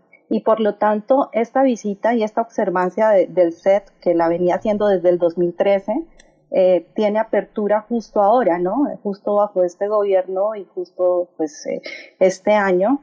Eh, y, y, va encaminada pues a, escuchar, a tomar como toda la información necesaria de autoridades, de víctimas, de colectivos sobre qué es lo que está sucediendo. Y, esto es importante porque el SED manifestó la necesidad de entender cuáles son los patrones de la desaparición, cómo es que se da la desaparición, cuáles son los contextos diferentes en los que ocurre la desaparición en México, eh, interpretar, narrar lo que está sucediendo desde hace muchos años. Eh, como digo, venía pidiendo esta visita desde el 2013 eh, y poder darle esta voz y esta mirada internacional eh, es, es, digamos, una necesidad imperiosa frente a la impunidad que las autoridades tienen en el tratamiento de esta grave violación a los derechos humanos. Entonces, sí hay otras recomendaciones y otros informes que han sido y han venido saliendo sobre la temática, pero esta función del SET es en cuanto a la convención y además reitera el incumplimiento que se ha venido presentando en las recomendaciones que ha hecho tiempo atrás en dos informes eh, y en que la ley general de desaparición, si bien tiene un desarrollo y una implementación en el país, aún le falta, aún le falta concretar eh, un montón de registros y un montón de acciones de coordinación y articulación entre las instituciones para que de verdad tenga acciones concretas que precisamente lleven al país a que la desaparición eh, tenga punto final, ¿no? O sea, eh, el, comité visita México en un momento en el cual se reiteran y se reproducen las desapariciones en todo el territorio. Y por eso el comité habla de una situación generalizada. Entonces, eh, el, gran reto aquí es cómo las autoridades, cómo el país y la sociedad entera asume eh, pues, pues un, plan de trabajo, una política pública, un marco eh, de acción contundente para que haya punto final a la desaparición en México. ¿Cómo, ¿Cómo, se ve desde, desde fuera este fenómeno de la desaparición en México y, por qué es importante entonces eh, pues contar con este tipo de apoyo internacional, contar con otros referentes fuera de México para afrontar este complejo fenómeno de desaparición? Es una pregunta para ambas porque eh, en tu caso, por ejemplo, bueno, Silvia Patricia, tú te encuentras en Colombia, donde también tienen retos muy importantes frente a los efectos de la violencia. Y por tu parte, Sofía de Robina, eh, te vimos hace algunos años, por ejemplo, en Alemania, para, el, para, para una de las vertientes del caso Ayotzinapa, ¿por qué es importante el abordaje desde la mirada internacional y poder abrir las puertas a estas visitas eh, en el caso de México? Es una pregunta para ambas, pero empiezo contigo, Sofía, por favor. Sin duda, eh, desde las organizaciones de derechos humanos, como, como Centro PRO, consideramos que la, eh, que la asistencia internacional, que la actuación internacional es sumamente relevante en contextos de violaciones a derechos humanos como vivimos en el país. Eh, desde, desde hace muchos años, eh, organismos internacionales especializados, como ya señalaban, visitas de relatores especializados en tortura, en ejecuciones extrajudiciales, en detenciones arbitrarias, han visitado al país y han sido un instrumento sumamente relevante para señalar cuáles son las principales problemáticas, pero sobre todo también para señalar cuáles son las vías necesarias para revertirlas y para de esta manera no solamente cumplir con las obligaciones internacionales que tiene México adquiridas en diversos instrumentos, sino sobre todo para llevar mejores condiciones para el ejercicio efectivo de los derechos de, todas eh, las personas. Eh, además, desde, desde el ámbito internacional se ha permitido eh, generar un espacio de observación, de asistencia técnica, lo hemos visto en muchos casos, que es sumamente relevante y Optimapa sin duda es uno de ellos que ha mostrado cómo la asistencia internacional en tiempo real, como, como lo es el Grupo Interdisciplinar de Expertos Independientes de la Comisión Interamericana, pero como lo es también la Oficina de Naciones Unidas para los Derechos Humanos, ha permitido en su momento que una investigación eh, poco diligente y que no permitía a las familias acceder a la verdad eh, no, no, no, no, prevaleciera y pudiera establecer posibilidades de, acceso a la verdad a las familias y hoy en día generar eh, espacios de, de, avance en esa, en esa investigación. Y eso es lo que estaríamos esperando para, para el resto de las investigaciones, para las más de 94 mil personas desaparecidas que, como lo dijo el comité, enfrentan innumerables retos frente al acceso a la justicia y donde, lejos de encontrar ¿verdad?, de acciones diligentes, eh, efectivas, eh, rápidas, a lo que han encontrado es una revictimización constante y una comisión constante por parte de las autoridades. En este contexto, sin duda, la, la presencia internacional no solamente ayuda a generar diagnósticos tan precisos como, como lo señaló el Comité en sus observaciones preliminares, seguramente profundizará en su informe final eh, respecto al contexto en el que ocurren las desapariciones, como lo decía Silvia, la relevancia de encontrar patrones que permitan desarticular realmente eh, eh, la, razón por la que ocurren las, desapariciones, que permita observar cómo hay una fuerte vinculación entre autoridades y crimen organizado en las desapariciones que ocurren en, México, sino que también permite establecer pautas a través de sus recomendaciones que el Estado mexicano eh, deberá cumplir y que al menos hemos escuchado por parte del secretario de Derechos Humanos, Alejandro Encinas, la voluntad de hacerlo y esperemos que lo haga así como una oportunidad para las familias de que se, revierta esta crisis que continúa presente en México. Esta es, es una más de las de las herramientas que han existido las familias en la, la presencia del comité, que se suma a muchas otras y que esperemos que por lo tanto los ojos internacionales permitan que México tome eh, cartas en el asunto y pueda tomar una política de Estado integral, completa, coordinada, como, como, no lo hemos visto hasta ahora para poder atender el fenómeno de la desaparición y que eh, el comité pueda dar atento eh, vigilancia a, las recomendaciones para que efectivamente estas marquen una, eh, una ruta para revertir la Silvia Patricia, como, bueno, Colombia no solo es un país hermano para México, Colombia también es un espejo en el que nos eh, miramos y nos reflejamos y dialogamos también desde México en, términos de, un fenómeno como este y en general en términos más amplios de la, de la violencia, de la estrategia de seguridad frente a la violencia y los efectos que esta estrategia tiene. ¿Cómo se ve en este planteamiento que también le hacía a Sofía de Robina? ¿Cómo se ve eh, desde tu mirador Colombia estos... Eh, eh, pues cómo se ve México en este fenómeno en el que todavía nos encontramos atascados en tantos términos.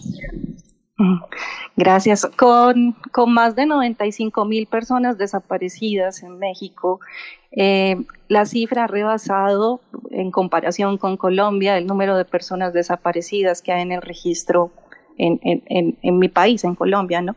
Eh, la salida como una salida humanitaria que busca mm, localizar y encontrar eh, a las personas desaparecidas no es suficiente. En México hay una posición muy clara desde la ley general y desde toda la arquitectura eh, institucional que se ha realizado eh, sobre la necesidad de investigar y de llegar a máximos responsables de la desaparición, ¿sí? sobre la necesidad, sí, de encontrar, de localizar, pero también de, de, responder a, a, derechos que tienen las víctimas frente a la verdad, frente a la justicia, frente a la reparación y las garantías de no repetición.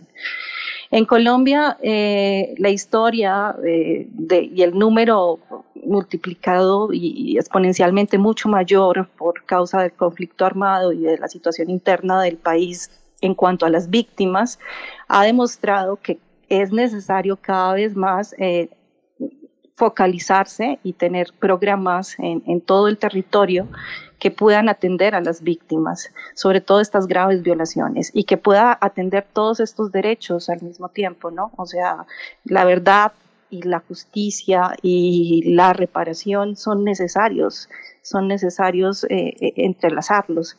Entonces, eh, digamos que, la experiencia colombiana pues, pues llama mucho a volver el centro sobre las víctimas, ¿no? quienes hemos vivido y hemos trabajado con víctimas en diferentes países de América Latina, sabemos la importancia que tienen ellas para de verdad volver a, tejer la sociedad, a reconstruir la sociedad. Y más en el tema de desaparición, que para México es, digamos, eh, eh, el, problema, yo diría, eh, la desaparición en México es a Colombia como, como el, desplazamiento, ¿sí? Eh, es, la grave violación que representa toda la crisis de violencia que hay al interior del país. Poner eh, toda la atención en ella y que la agenda política esté focalizada en dar una, una respuesta clara a que cesen las desapariciones es absolutamente necesario. Hablamos de una mirada internacional donde no es solo Ayotzinapa, ¿sí? lo que está en juego. Ahora hablamos de más de 95 mil víctimas que están presentes en todo el territorio nacional y de una cantidad de colectivos de familiares que están buscando a estas personas desaparecidas, que tienen problemáticas en cada región diferentes y, que se enfrentan a crisis tan graves como la crisis de identificación forense que hay en el país. Entonces, eh, es un poco eh, redimensionar lo que todo esto es para la sociedad y de nuevo, eh, en la agenda política del gobierno mexicano no solamente puede estar Ayotzinapa, sino que debe abrirse a todo esto que está pasando desde diferentes voces y diferentes territorios. Y en eso Colombia lo ha vivido de la misma manera, es decir, eh, la problemática de desaparición se vive de manera generalizada y sistemática en todo el territorio, sobre todo en un país como este que, sufrió conflicto interno. Entonces, creo que, que aportaría eso. Gracias. Silvia, me quedo, me quedo, me quedo contigo, Silvia Patricia Chica Rincuar. Eh, eh, ¿Cómo se observa desde, desde una experiencia como la colombiana y de ese mirador privilegiado que tienes de mirarnos de fuera, cuando en la ONU, en este comité, hablan de medidas de prevención? ¿Cómo se observa la relación eh, con, las perspectivas de seguridad tan disímiles entre los estados, cuando hay perspectivas también de prevención tan distintas? ¿Tú piensas, tú observas desde Colombia que hay un incremento de la militarización en México? ¿La Guardia Nacional es el ejército desde los ojos de Colombia? Sí, eh, es decir, el, comité lo dice claramente, la necesidad de revisar la, política de seguridad en México y cómo la, la, militarización del territorio puede llevar a que precisamente las desapariciones continúen. Eh, lo que sucede es que estos más de 95 mil casos de personas desaparecidas se siguen presentando eh, diariamente en el país. Entonces, el, comité en su informe general hablaba de 95 mil 100 personas desaparecidas y hoy si abres el registro de personas desaparecidas llegas casi a 95 mil 900 personas desaparecidas registradas eh, en el registro oficial. Quiere decir que día a día, mes con mes, en diferentes territorios en México se presenta la desaparición y se presenta en el territorio. Entonces, la política de seguridad, de militarizar el territorio, ¿sí? y de, y de, de alguna manera no encontrar eh, salidas diferentes que logren eh, fortalecer las policías en, cada estado, mirar otras maneras conducentes para garantizar que las y los funcionarios encargados de, las Fuerzas Armadas eh, no estén coludidos ni estén asociados con el crimen organizado, ¿sí? y que por lo tanto eh, al, al no estar coludidos tengan un marco de protección a las personas eh, sí, eh, pues es el punto de partida para que haya prevención de la desaparición. Necesitamos autoridades que protejan, no autoridades coludidas que estén precisamente siendo parte del problema de la desaparición. Eh, no, que no exista esta connivencia entre estos grupos y entre los cárteles que han sufrido en los últimos años un gran proceso de expansión en todo el territorio mexicano, ¿no? Entonces vemos al cártel Jalisco Nueva Generación extendido casi que por el 80% del territorio mexicano en los últimos años. Y es clarísima la relación que hay entre crimen organizado con autoridades locales para que se cometan las desapariciones en México, ¿no? Eh, eh, y, es necesario señalarlo, ¿no? Es necesario señalar eh, e, esta situación porque y vuelvo al símil de Colombia, ¿no? En la medida en que el narcotráfico, los paramilitares, las guerrillas, los enfrentamientos internos empezaron a controlar los territorios, pues la desaparición, que es como lo dice el comité del SET, el crimen perfecto eh, porque oculta lo que pasa, porque oculta todos los delitos que se cometen, ¿sí? Detrás de la desaparición hay feminicidios, esclavitud, eh, pues, pues homicidios, masacres, todo lo que puede esconder la desaparición está ahí y está además impune. Entonces, eh, eso lo vivimos acá en Colombia, ¿no? Cómo, este control social, este control territorial, eh, cuando no está el Estado presente, cuando no hay una buena política de seguridad, cuando no hay elementos de seguridad que protejan, sino que se coluden con estos grupos, pues el problema avanza, avanza y no para, y no hay prevención. Sofía de Robina, hay en esta en este en este planteamiento eh, una, una respuesta del propio presidente de la República él dice que eh, en su gobierno no hay eh, no, no existe eso es es pareciera también que hay una cuestión coyuntural en muchas de las desapariciones forzadas.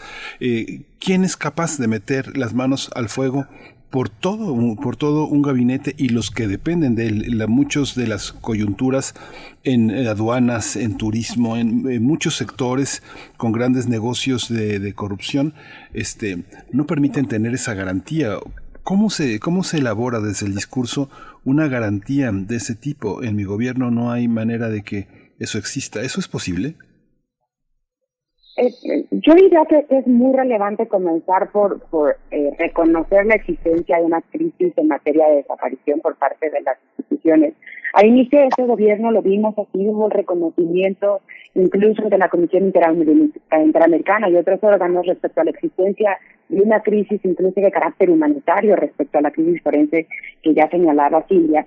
Y, y creo que ese es un paso muy relevante. Sin embargo, como bien lo dice, decir que es un... Eh, un contexto del pasado, una herencia del pasado. No es, no es adecuado cuando lo que estamos viendo es que precisamente como lo refiere el comité, eh, persiste al, al día de hoy. Son más de 25 mil personas desaparecidas las que han ocurrido ya en esta administración y esto nos da cuenta de cómo no solamente persiste la desaparición, sino que además las condiciones que la permiten siguen prácticamente vigentes. Y nos referimos en particular a la impunidad, que es una de las características que permite que las desapariciones continúen y se agraven al no haber investigaciones que acerquen a las familias al paradero de, sus, seres queridos, que es la principal exigencia, y posteriormente a conocer también en su casa los responsables en todos los niveles.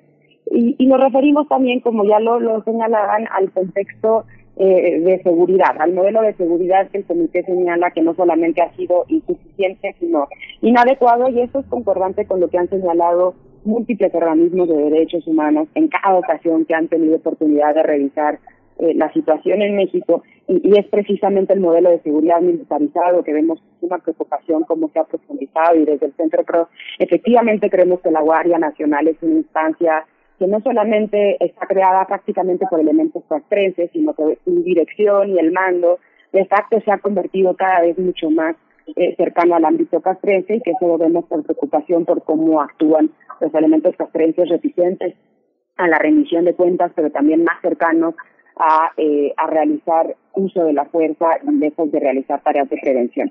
Eso además de la presencia de las Fuerzas Armadas en tareas de seguridad pública, tareas que no les son propias y que vemos que es parte de los elementos eh, subyacentes al problema de desaparición y que lamentablemente vemos que este gobierno no está tomando eh, con, con, la debida eh, eh, seriedad todas las recomendaciones que llaman al fortalecimiento de las fuerzas civiles y ya el retiro programático de las Fuerzas Armadas en, tareas de seguridad pública. Yo creo que estos dos son los elementos más, eh, uno de los más relevantes vemos eh, eh los, las condiciones estructurales que permiten la desaparición y que este gobierno, más allá de, de, hacer un llamado general a que va a atender las desapariciones, estaríamos esperando que tome acciones concretas eh, en el asunto. Eh, hay que recordar también que el actual presidente en algún momento había señalado que la desaparición iba a ser una prioridad en su gobierno, que se iba a reunir eh, recurrentemente con las víctimas de desaparición. Y ello lamentablemente no, no ha ocurrido de esa manera, solamente fueron dos las reuniones que se tuvo con con personas desaparecidas. Sin duda llegó la pandemia y eso tampoco ayudó, pero no hemos visto que efectivamente se, se, convierta en un tema de prioridad, por ejemplo, reflejado en el presupuesto que deberían de tener instituciones como la Comisión Nacional de Búsqueda, como las comisiones locales, que realmente permitieran eh, llevar a cabo una tarea eh, extraordinaria en, en, en, la materia. Así que, eh, por un lado, se tiene que reconocer la persistencia del fenómeno, como ya le reconoció la, la el comité, que es algo presente, que es actual, que las familias lo siguen viviendo día a día la ausencia de sus familiares, pero además siguen ocurriendo nuevas desapariciones y que el Estado tiene ahí una responsabilidad primordial. Y, y, y finalmente solamente agregaría también que, como lo dice el comité, hay muchos los casos en donde hay participación directa de las autoridades y, también hay que reconocer que, como lo señala eh, eh, el comité, hay muchos contextos en donde la participación es por aquiescencia, es decir, no de forma directa, pero sí en un esquema de tolerancia a la actuación del crimen organizado, y ahí también hay responsabilidad eh, institucional. Entonces, creo que no, no se trata de minimizar la participación de, de, autoridades, sino por el contrario, ver este contexto en donde muchas veces eh, las propias policías, los elementos de seguridad, incluso fuerzas federales, son conscientes de este contexto y, lo toleran y lo permiten. Y ahí hay responsabilidad del Estado que tendría que ser atendida de forma prioritaria y donde tendrían que haber investigaciones adecuadas de contexto con patrones, con medidas de diligencia que permitan desarrollar estas formas de, de actuaciones. Uh -huh. Silvia Patricia, bueno, a mí me, me interesa también que eh, lo que puedas comentar al respecto, cómo contrastar, cómo contrastan ustedes eh, la, la, atención a las causas que generan eh, esta violencia frente a la estrategia de seguridad del gobierno del gobierno actual. Desde el comité se ha señalado que eh, el gobierno no ha atendido las causas profundas de las desapariciones y bueno, esta cuestión de atender las causas que generan la violencia y la desigualdad es una de las estrategias que conocemos bien por parte del gobierno actual, ha puesto en el centro de su proyecto esa cuestión, atender las causas de todo un fenómeno muy complejo que, en, el que, en el que recae el tema de las desapariciones. ¿Cómo se ve este contraste, Silvia Patricia? Yo creería que hay eh, la búsqueda de esas causas, eh, de, de esos problemas estructurales, que de fondo son los que de alguna manera hacen que la desaparición persista y se reproduzca en todo el territorio, eh, tiene que ver, o, para llegar a ellas, es necesario eh, entender, eh, por un lado, la necesidad de una política nacional de prevención de la desaparición, porque vuelvo, insisto, hoy en día se siguen produciendo en todo el territorio desapariciones de manera continua y es necesaria la prevención y por el otro lado tiene que ver en, en entender los diferentes contextos y cómo en estos contextos hay distintas prácticas, patrones de criminalidad que favorecen que la desaparición de personas pues se presente para fines de terceros. Entonces, eh, eh, el comité llama a a poder fortalecer por parte del Estado la búsqueda inmediata de las personas desaparecidas, sobre todo las primeras 24 horas y todo lo que las autoridades deben realizar para lograr localizar prontamente a una persona desaparecida y que eh, pues sobre esta persona luego no haya un delito como un feminicidio, un homicidio, eh, la esclavitud misma, el uso, la utilización de niños, niñas, eh, adolescentes eh, utilización y reclutamiento por parte de grupos. Todo eso está detrás de la desaparición y se oculta. Por otro lado, también se llama a hacer análisis de contexto y esta herramienta técnica del análisis de contexto permite entender y vincular diferentes desapariciones eh, en, en, en, algo mucho más eh, digamos, eh, necesario, que es entender cómo es la macrocriminalidad, cómo se están presentando estas redes de macrocriminalidad en el territorio y esto y la desaparición, cómo se presenta, ¿sí? Y, y cómo se puede entender eh, y dónde se focaliza, ¿no? Para poder hacer mm, como, como, como puntos prioritarios que puedan resolver eh, eh, o que puedan ayudar pasos para que la desaparición no, no continúe y además el enfoque diferenciado, ¿no? Entonces nos hablan eh, también el, comité de la necesidad de entender lo que está pasando con la desaparición de niños, niñas y adolescentes, con la desaparición de mujeres, con la desaparición de migrantes. Porque si bien, y una de las cosas es, tú miras el registro y te das cuenta de que el número eh, eh, está reduciéndose, comparado con, años atrás, pero si te das cuenta, el número de mujeres desaparecidas en México desde el 2016 tiene una tendencia creciente. Si bien son el 25% las mujeres que desaparecen frente al resto hombres, eh, este número ha ido creciendo y esto tiene que ver con trata. Eh, entonces, eh, sí hay, digamos, una eh, necesidad y un llamado a que, a que la desaparición sea abordada de manera mucho más técnica, con mucha más calidad en la atención a las víctimas, con mucha más eh, eh, herramientas en la investigación y en la búsqueda que permitan eh, eh, lograr entender todo esto, cómo se articula, y por otro lado un gran vacío que es esta política nacional de prevención. Uh -huh. Sofía de Robina, voy, voy contigo. ¿Qué, ¿Qué, acciones se esperarían por parte del gobierno mexicano luego de esta visita de, del comité y, y, de cara también a su informe en los primeros meses del próximo año, 2022? Eh, ¿Ves esa voluntad por parte del gobierno para atender, tener una recepción seria, adecuada eh, de estos señalamientos que, que, ha realizado el comité y que se esperan también, pues, se miren en, en extenso en su informe en los primeros meses del próximo año? Sí, sin duda. El, la voluntad que ha manifestado el gobierno de atender las recomendaciones va a ser prioritaria que la veamos en acciones concretas.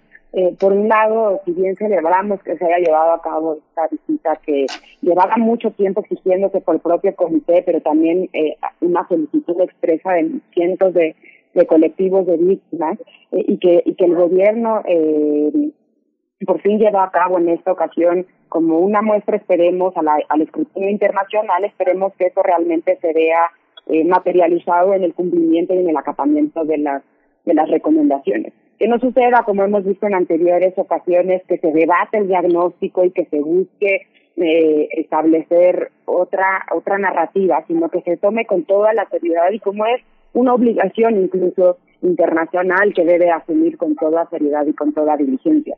Y eso va a requerir necesariamente, como, como lo señaló el propio comité, una política integral que, que necesariamente lleve a una coordinación entre instituciones, no solamente en el ámbito federal, sino también estatal, y entre instituciones que se han amparado en su supuesta autonomía para sustraerse de obligaciones tan relevantes como la investigación en el caso de las fiscalías. Eh, por lo tanto, una política de Estado va a requerir del compromiso y de la eh, articulación eh, de todas las de todas las instituciones y sin duda también va a requerir seguir poniendo a las víctimas en el centro. Ellas son las que han impulsado la creación de un sinnúmero de instrumentos y legislaciones que ahora es necesario aplicar a cabalidad.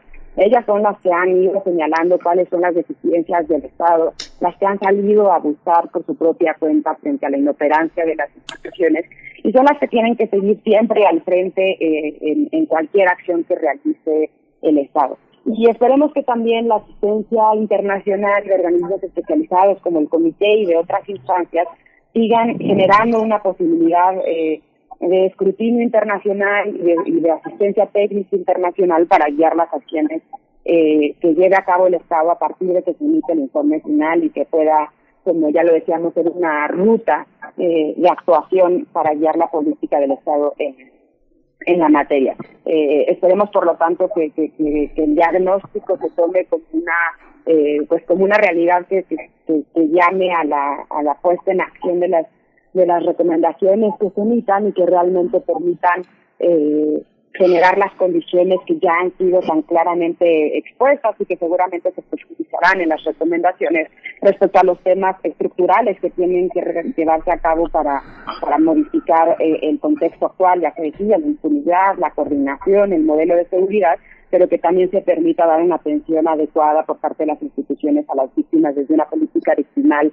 que las atienda, las escuche y que, y que esté centrada en poder acercar a la verdad eh, a las familias que son la deuda actual. Ya lo veíamos recientemente con la participación de colectivos de Guanajuato en, en, en el Zócalo, es, una realidad dolorosa que sigue estando presente y que esperemos que ese sea el llamado, ese llamado a la acción, a la, a, la coordinación, el que impere en, las acciones que lleva a cabo el Estado a partir de las recomendaciones del comité.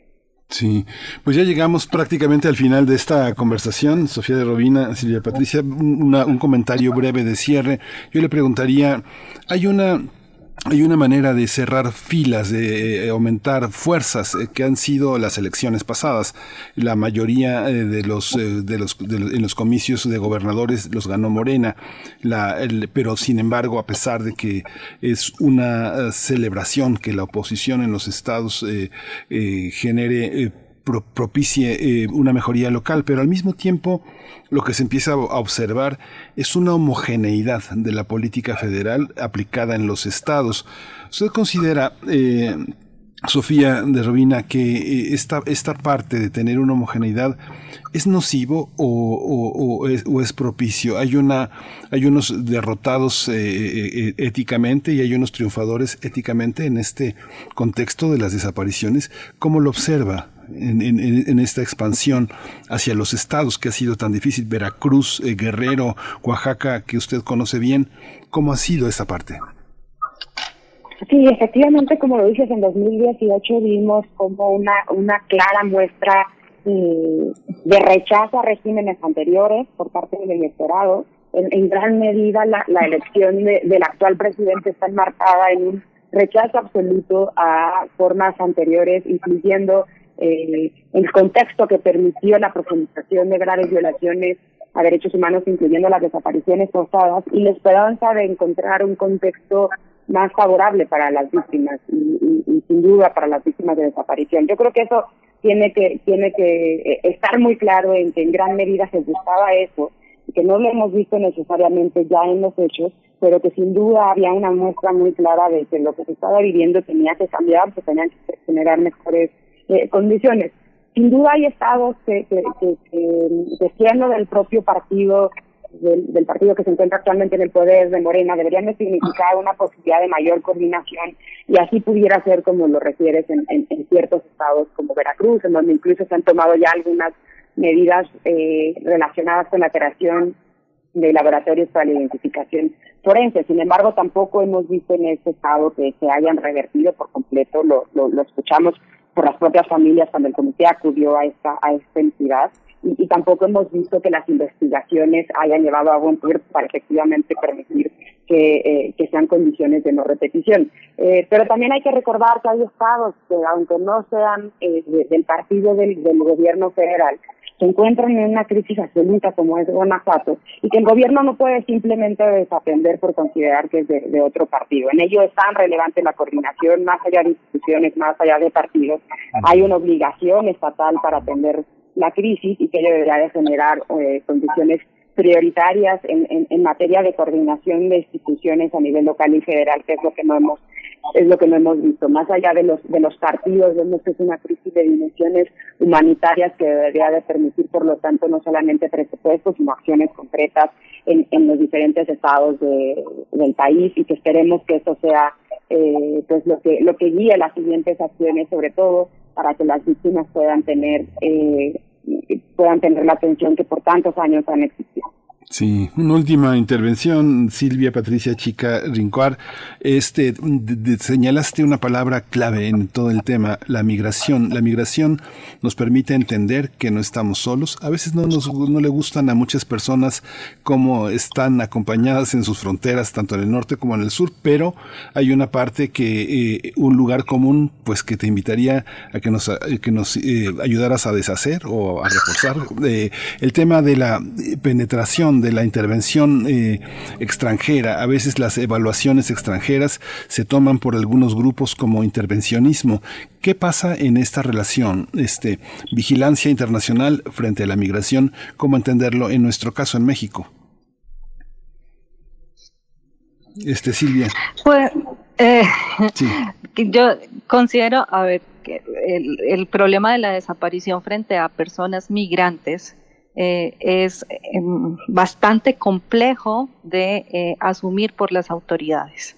Eh, tener una política orientada a migrantes que pueda prevenir su desaparición en todo el trayecto que hacen por el territorio mexicano para que sean víctimas de delitos y sobre todo de la desaparición eh, es, es uno de los retos más importantes puesto que eh, es, es, no dar cuenta de la persona ¿no? que, que, asume estos larguísimos trayectos y que en cualquier momento puede caer en manos de un grupo de delincuencia organizada o puede enrolar eh, pues ser, ser parte como de, de, estas estructuras del crimen organizado que ven la vulnerabilidad que tiene esta población y que fácilmente pues sobre ella puede, puede ejercer la desaparición. Eh, el CEP habla de la necesidad de un escrutinio internacional de, de, la política, de la ley, de cómo se implementa y demás. Y en ese escrutinio internacional, pues obviamente también eh, se implica la necesidad de mirar hacia los migrantes como las políticas públicas y cómo la, eh, el tratamiento de las autoridades hacia los grupos de migrantes están o no permitiendo o haciendo más pues, pues más fácil eh, que se presenten eh, crímenes como la desaparición, ¿no? Eh, es necesario entonces este apoyo internacional y esta mirada internacional porque el digamos, el estado de indefensión en el que se pueden encontrar es mucho más alto que para la población general o el ciudadano de a pie en México frente a problemas como la desaparición de personas. Y esto además eh, pues, pues tiene eh, implicaciones eh, pues terribles como nos los han mostrado las, las masacres de las cuales han sido objeto personas migrantes que fueron tenidas por personas desaparecidas y que luego al encontrarlas se corrobora eh, estas masacres que se han vivido en México, ¿no? Eh, entonces, el, el, el digamos, el, el, gran reto es cómo previenes esto, cómo la política de migración que ya tiene un montón de contradicciones internas, ¿no? De un México que antes dejaba pasar libremente estos flujos de migración, a un México que, que, ahora controla en el sur y en el norte la frontera, y a una Guardia Nacional que tiene cierto lineamiento político de seguridad sobre los migrantes, eh, esto cómo complejiza este problema. Entonces creo ahora estamos frente a un escenario mucho más complejo. Pues nos mantenemos con atención sobre lo que será el primer eh, informe, el informe final, pues que se presentará a finales de marzo de, del próximo año, 2022, luego de esta primera visita a México del Comité contra eh, la Desaparición de la ONU, eh, una primera visita eh, que fue a, petición también del gobierno mexicano con el reconocimiento del, del, una invitación del Estado mexicano, pues desde su creación en 2000 2010. Les agradecemos esta participación. Sofía de Robina, abogada del área internacional del Centro Pro de Derechos Humanos. Muchas gracias. Muchas gracias a ustedes. Saludos a la auditoría y seguimos pendientes. Gracias, Silvia Patricia. Igualmente, Silvia Patricia Chica Rincuar, directora del Instituto Mexicano de Derechos Humanos y Democracia. Gracias por estar con nosotros esta mañana. Pues nos vamos, nos vamos ya, querido Miguel Ángel, las nueve de la mañana. Nos despedimos de la radio Nicolaita. El día de mañana estaremos de, de vuelta con ustedes en el 104.3 de la frecuencia modulada. Nosotros vamos al corte y volvemos. Volvemos. Encuentra la música de primer movimiento día a día en el Spotify de Radio UNAM y agréganos a tus favoritos.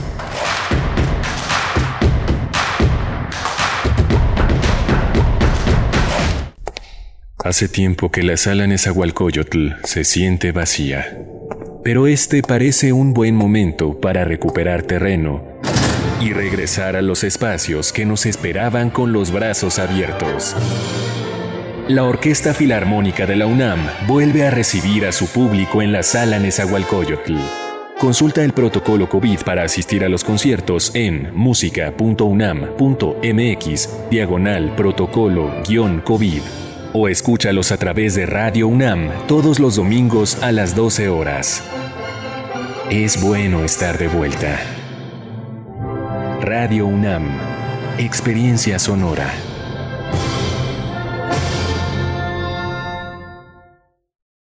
¿Qué tienen en común Rosa Ramos y Armando Casas? Que ya son mayores de edad y van a ir a sacar su INE. Si tú también cumpliste 18 años, es momento de tramitar tu INE, usar tu voz y ser parte de quienes toman las decisiones del país. Haz tu cita en Inetel 804-33-2000 o en INE.mx. Podemos pensar de forma distinta, pero tenemos algo que nos une, nuestro INE. ¿Mi INE? Nos une. Hola, Juan. Hola, Oscar. ¿Ya te has dado cuenta que llevamos mucho tiempo juntándonos en esta transmisión? Y ahora nos juntamos para hacer este promocional de nuestro propio programa. Sí, hombre, por, en esta ocasión no es así un encuentro casual. Las Esquinas del Azar, todos los martes a las 10 a.m. y retransmisión los sábados a las 4 p.m. por el 96.1 de FM. Radio UNAM, Experiencia Sonora.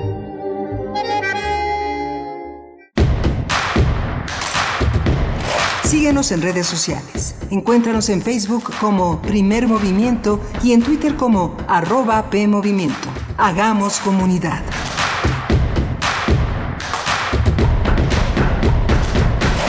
Buenos días, bienvenidos, bienvenidas. Ya estamos de vuelta luego de este breve corte, eh, cuando ya son las nueve con tres minutos de la mañana, hora del centro del país, lunes 20 de diciembre, pues se va acercando la Navidad rápidamente. Pues estamos en esta, estaremos en esta semana todavía en vivo aquí en Primer Movimiento, a pesar de que pues ya toda la universidad está de vacaciones, están en su periodo vacacional. Rosario Durán Martínez nos dice por acá, Primer Movimiento ya falta menos para sus vacaciones y nos manda un abrazo. Pues bueno, muchas gracias Rosario Durán. Es un placer y un privilegio, sobre todo un privilegio poder acompañarles cada mañana a través de las frecuencias universitarias de esta radio pública en el 96.1 y también en el 860 de la amplitud modulada. Saludos también a aquellos que navegan por las aguas de internet y nos escuchan en www.radio.unam.mx. Esta mañana pues en cabina, la cabina está comandada por mujeres Frida Saldívar en la producción ejecutiva, está Socorro Montes en los controles técnicos a cargo de esa gran consola y también Violeta Berber en la asistencia de producción, todo el equipo en sus puestos, pero, pero sí con un pie, un pie ya en la vacación, pero le seguimos acompañando. Miguel Ángel Quemain en los micrófonos. Buenos días, Miguel Ángel. Hola Berenice, buenos días, buenos días a todos nuestros radioescuchas. Pues el tema eh, es más que necesario, más que evidente, el tema de la desaparición forzada, de las búsquedas de desaparecidos y toda una historia, larga historia. Desde la segunda mitad del siglo XX empezó esta noción de desaparición forzada. En el siglo XXI en el que habitamos ahora en esta temporalidad, pues se ha agudizado este tema, se ha perfeccionado jurídicamente, las observaciones internacionales crecen, los, los presupuestos para hacer posible la búsqueda y, la, y, el encuentro es, este, son también más amplios, sobre todo en los organismos internacionales. Los gobiernos de los países involucrados parece que no, no toman todavía lo suficientemente en serio porque representa una gran acusación, una gran demostración de la ineficiencia de los mecanismos estatales, de las relaciones todavía que entre la sociedad y el Estado están tejidas y hacen insuficientes todavía los mecanismos de encuentro y de solución de estos conflictos tan poderosos, tan, tan avasallantes. Y bueno, y es que venimos, para quienes nos sintonizan eh, en estos momentos, venimos de, de, dos charlas muy importantes con respecto a el fenómeno de las desapariciones de las personas no localizadas en México. Estuvimos hace un momento conversando sobre esta visita que tuvo lugar hace unas semanas, esta visita a México, la primera eh, del Comité de la ONU sobre desapariciones. Y también antes estuvimos con Daniela Pastrana y Aranzazú Ayala desde la mirada del periodismo independiente con esta publicación y todo un proyecto es más que una publicación, sino es todo un proyecto pues eh, de acompañamiento por parte de quienes integran la red de periodistas de a pie, también eh, técnicas rudas eh, y, bueno, un, acompañamiento de las familias, a las familias que están buscando a sus seres queridos. este libro que tendrá su presentación el día de mañana a las seis de la tarde, Narrativas y Memorias de la, de la Desaparición en México y, y, un poco en ambas charlas me parece que se logra ver o entrever que hay una mirada distinta actualmente por parte del gobierno, un tratamiento y un acercamiento distinto, es al menos lo que han comentado nuestras invitadas de esta mañana, para enfrentar desde el gobierno, por supuesto, desde lo institucional, pues esta grave crisis que ha lacerado a la sociedad con las desapariciones de tantas personas en nuestro país, 95 mil personas, al menos el registro oficial, 95 mil 100 personas en el registro oficial de personas desaparecidas y no localizadas. Así es que, bueno, pues eh, se ve ese, pues ese esfuerzo, esa voluntad por parte del gobierno, pero sin duda, pues permanece insuficiente frente a la magnitud del fenómeno que tenemos enfrente, Miguel Ángel. Sí, es un fenómeno que tiene un enorme conflicto de intereses en, en, al interior de los gobiernos, de las de los tres niveles de gobierno, con todo y que en esta cuarta transformación el presidente se comprometió a tener eh, en su gabinete a personas absolutamente probas, que una probidad y de una, este, de una calidad moral eh, a toda prueba. Sin embargo, no es, eh, es un fenómeno coyuntural que no se puede ver inmediatamente, no es como una calle sucia que hay que barrer, es una cosa multifactorial que tiene muchísimas razones, puede estar involucrada también enormes familias dedicadas a la delincuencia organizada, números enormes de comunidades que están en conflictos eh, este, vecinales, que eh, eh, secuestran o desaparecen al enemigo vecino. Este, es multi, multifactorial. Comerciantes que este, por una pugna de territorio desaparecen a otro. En fin, no es una sola, no es una sola razón, ¿no? Son, pero, la, pero el tema de la desaparición forzada que viene del Estado, es así, es un tema que pues se tendrá que combatir de una manera pues radical, sin concesiones y con tolerancia cero, Berenice. Y la, y la cuestión migrante, además, en esta lista que, que, señalas que alcanzas a esbozar, pero que, como bien dices, es un fenómeno muy profundo y muy complejo de atender.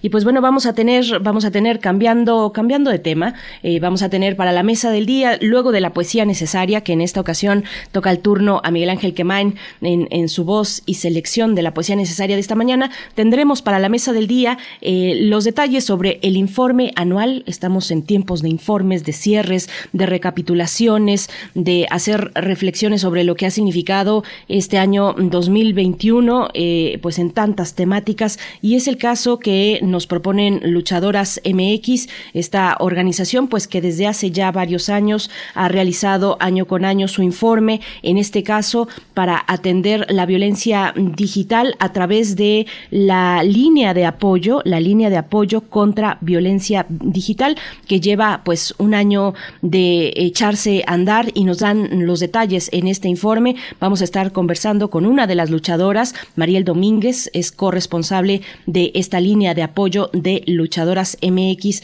Así es que, bueno, va a estar interesante también eh, y, de nuevo estos cierres necesarios, estas reflexiones para ver cómo nos fue en este año, que qué complicado se ha puesto, eh, luego, por supuesto, de la pandemia y que hay que revisar cómo viene el año siguiente. Fíjense que en la Gaceta de la UNAM el último número de este año que se publicó el jueves pasado, el 16, Sí, 16 de, diciembre, cada jueves, cada martes y jueves sale un número nuevo de la Gaceta de la UNAM y nos dejan en su sitio en la portada, pues una nota sobre cómo preservar el aguinaldo tan esperado como efímero.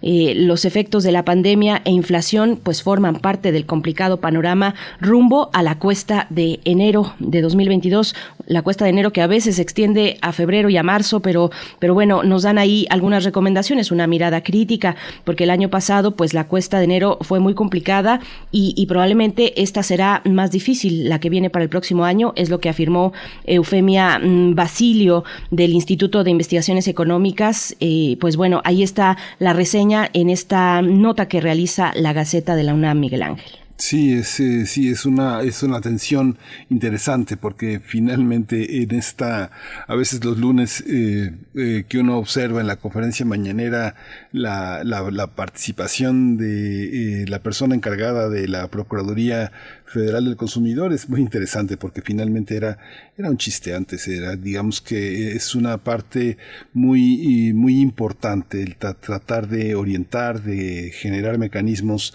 de apoyo, de, de réplica, de arreglo, de conciliación frente a los abusos, frente a la manipulación y hacer evidente que este, esta cuestión que era tan atávica de compre, este, genere afecto no lo compre, pues tiene que tener una materialización dentro de las políticas públicas. No solo es un eslogan, no puede ser, no puede seguir siendo un eslogan, sino tiene que estar vigilado justamente. En, eh, las operaciones con tarjeta de crédito tienen que ser severamente castigadas, sobre todo personas discapacitadas, adultos mayores. Eh, todo eso que llaman analfabetos cibernéticos, que son víctimas del abuso y son las personas vulnerables para estos ataques, ¿no? Y, en esta entrega, en esta entrada, en esta nota que hace la Gaceta de la UNAM, también entrevistan a Ernesto Bravo, igualmente del Instituto de Investigaciones Económicas, y ahí recuerda, eh, Ernesto Bravo recuerda que el aguinaldo navideño se eh, instituyó como un respaldo de los empleadores hacia los trabajadores en la época de festividades, pues que implica mayores eh, gastos, y, y bueno, también dice que, y ambos coinciden, ambos especialistas coinciden en que, pues ante las fiestas decembrinas, muchos mexicanos caen o caemos en los gastos excesivos o compras impulsivas, las cuales pues tienen consecuencias a largo plazo en la economía familiar. Así es que bueno, eh, pues sí pueden darle una, una leída. Hay algunas recomendaciones para hacer frente pues a estos momentos de, de grandes gastos al cierre del año y cómo afrontar también la cuesta de enero. Pero bueno, nos vamos a ir, querido Miguel Ángel, invitándoles, nos vamos a la poesía necesaria, invitándoles a que nos sigan escribiendo en redes sociales. Cuéntenos cómo van sus preparativos para el viernes, el viernes 24. Vamos a estar todavía en vivo aquí el viernes acompañándoles en sus eh, preparaciones culinarias para la cena de Navidad. Cuéntenos en redes sociales cómo les va. Arroba P Movimiento en Twitter y en Facebook Primer Movimiento UNAM. Nos vamos ya con la poesía necesaria. Primer Movimiento. Hacemos comunidad con tus postales sonoras envíalas a primermovimientounam.gmail.com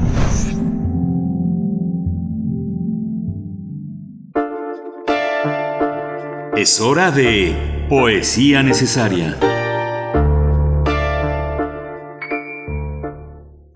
Hoy la poesía necesaria en realidad es una probada de este libro que se va a poner a partir de mañana descargable en PDF, pero que ya sus logros pueden disfrutarse en narrativasimemorias.org, que es sobre las narrativas y memorias de la desaparición en México, el tema que abordamos esta mañana y que se presenta mañana a las 6 de la tarde en Volcana, un lugar común, Miguel Carpio 117 en la colonia Santa María de la Ribera.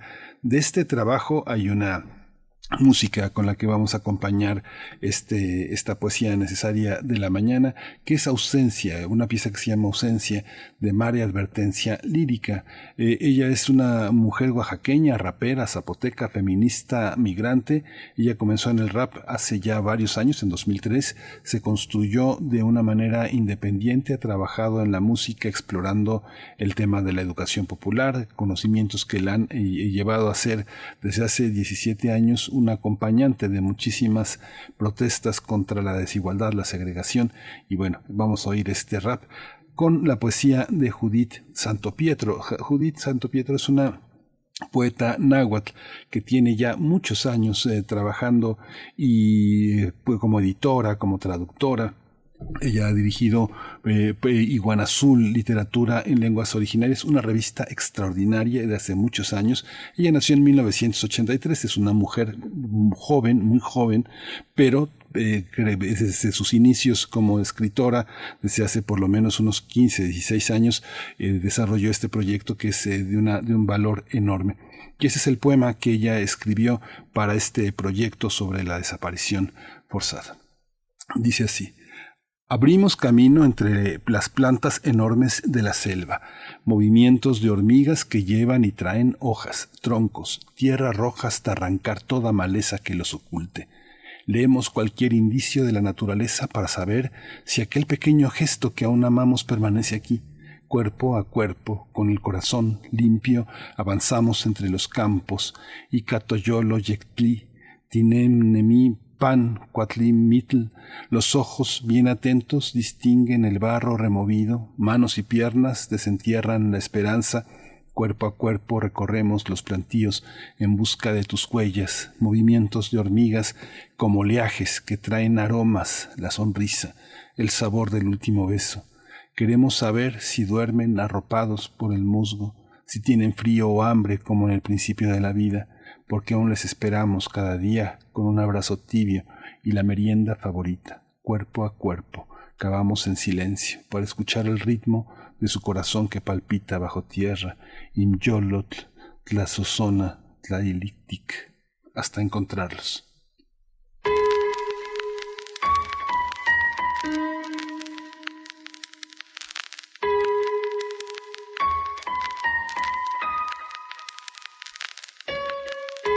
La ausencia se siente en el cuerpo como una enfermedad va creciendo. La ausencia se vive en el cuerpo como una enfermedad va consumiendo. Se duerme poco cuando se está buscando, el apetito falta y el llanto se vuelve aliado para calmar la incertidumbre de estos ojos que no han podido verte y por eso es tanto mi enojo. A veces noto que duele la garganta por gritar tu nombre y no hay respuesta, todos callan, pero no me detengo. Aunque no cesa el nudo en la garganta y el dolor en la cabeza, no me interesa poner mi cuerpo por el tuyo, porque no habrá respuesta si no soy yo quien te busco. Seguiré sacando fuerzas de mi rabia y de mi orgullo hasta no estar de nuevo al lado tuyo. La ausencia se siente en el cuerpo como una enfermedad va creciendo. La ausencia se vive en el cuerpo como una enfermedad va consumiendo. La vida cambia cuando la ausencia se manifiesta. Los ojos cansan, las piernas pesan. El insomnio de mi noche es compañera. Ya no logro dormir ni descansar aunque quisiera. Mi mente te piensa, mis pies siguen buscando esta piel extraña, apretarte con su abrazo ante el ocaso. Prometo que al día siguiente, aunque esté la boca seca, gritaré tu nombre fuerte. Algunos días me falta el aire, y otros en suspiros me la paso por pensarte. Algunos he sentido que perderé la razón, pues ninguna medicina me ha aliviado el corazón.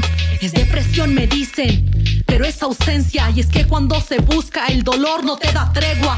Pero no me rindo, voy persiguiendo respuestas, porque esto solo sanará con tu presencia. La ausencia se vive en el cuerpo como una enfermedad va consumiendo.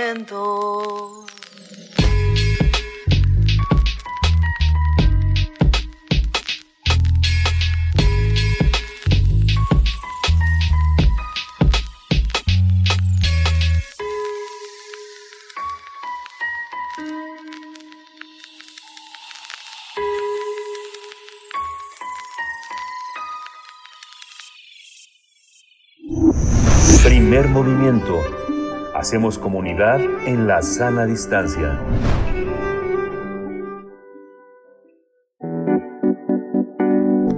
La mesa del día. Más de 16 millones de personas usuarias de Internet experimentó ciberacoso en los últimos 12 meses en México. De esta cifra, 9 millones son mujeres.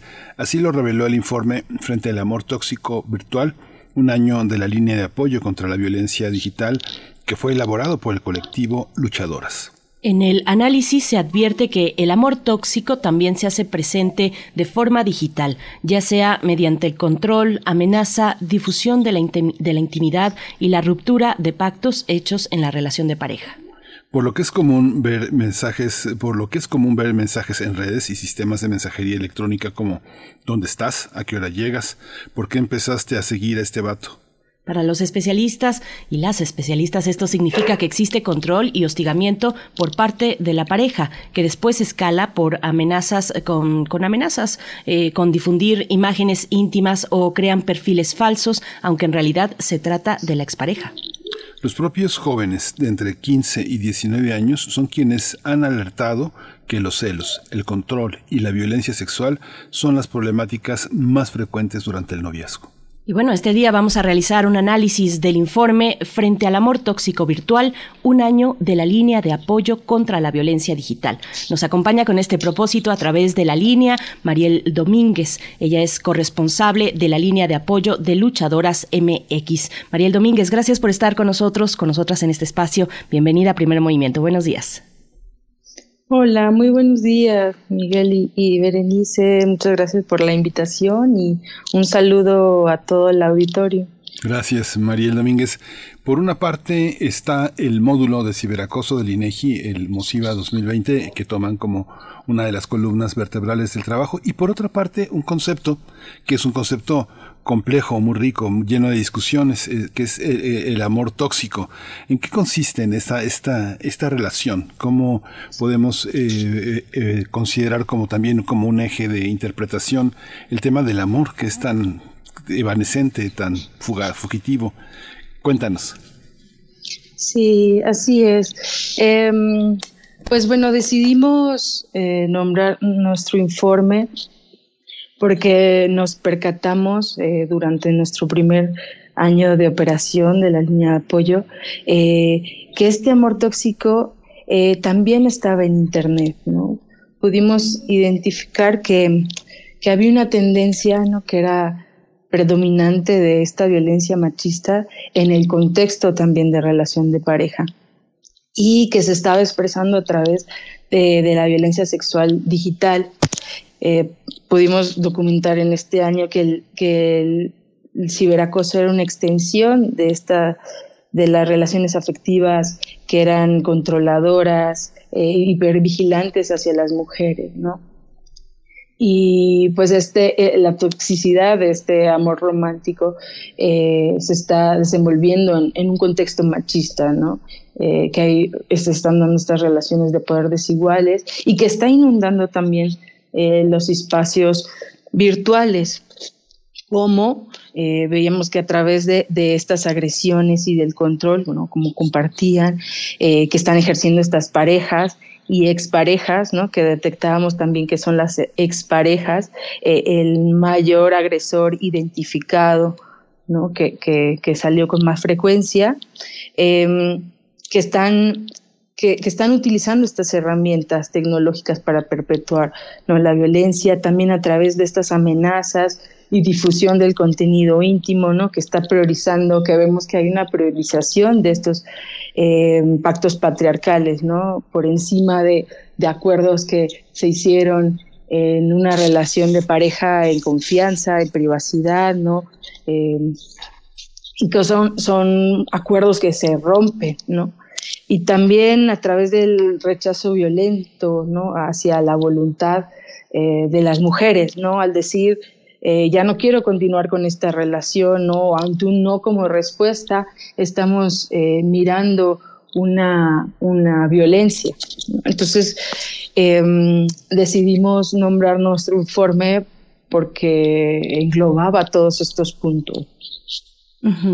Mariel, eh, ¿cómo, ¿cómo se ha acentuado este fenómeno de la violencia digital ahora con, con, la pandemia? Ustedes, bueno, llegan a este año con la línea de apoyo. ¿Qué fue lo que las impulsó? ¿Qué vieron, a diferencia de otros años donde vienen ya desde hace tiempo atrás ustedes en Luchadoras, eh, pues realizando estos informes, llamando la atención sobre los distintos tipos de, de violencia, de acoso, eh, de, de ciberacoso? ¿Por qué en este año y por qué esta, esta línea de apoyo? ¿Qué vieron en la pandemia? ¿Cómo se expresó este fenómeno de violencia eh, digital como para pues dar ese paso de atención que, ustedes están proponiendo? Sí, pues como, como compartes, Berenice, nosotras, bueno, desde el 2017 em, nos hemos como dedicado a evidenciar ¿no? que la violencia digital es real ¿no? y que está teniendo implicaciones y repercusiones en la vida de las mujeres. Em, a partir de, bueno, nosotras eh, construimos una tipología de 13 formas de agresión em, como un marco para poder registrar eh, las agresiones ¿no? y lo que estaba ocurriendo en México. Esto sale en el 2017 también, que lo hicimos junto con SocialTIC y la APC, que es la Asociación para el Progreso de las Comunicaciones. Em, y a partir de, ese informe eh, comenzamos a tener eh, pues solicitudes o comenzamos a hacer un referente, como compartías en el tema, y comienzan a llegar eh, solicitudes de apoyo. realmente se va dando orgánicamente, ¿no? Van ocurriendo pues otras cosas, talleres, em, y un poco en el, en el 2019, al, mirar que llegaban cada vez más solicitudes y que queríamos que sea eh, las mujeres eh, este tema central o una prioridad eh, central para nosotras, es que decidimos pues abrir esta línea de apoyo y consolidarla. En el, esto fue en marzo del 2020 este, que, que, decimos, que decidimos abrirla, ¿no? Y esto pues queríamos que sea un espacio eh, para poder acompañar de una mejor manera, para poder escuchar, eh, contener, que fuera en, en, clave feminista también, ¿no? Para, para poder acompañar en este, enfrentar de pronto una culpa, ¿no? Que, que puede vivir una mujer cuando, cuando difunden contenido, ¿no? Eh, para dar orientación, para poder eh, brindar opciones y que la, la, misma mujer pueda valorar como sus propias estrategias y, qué es lo que quiere hacer, ¿no? Y poder, pues de alguna manera resignificar, trascender y, reparar eh, este evento de violencia. Entonces, pues realmente se va dando muy orgánicamente y pues decidimos ya poder consolidar y fortalecer eh, este espacio y que pueda ser también una, alternativa para las mujeres eh, que estaban enfrentando una situación de violencia.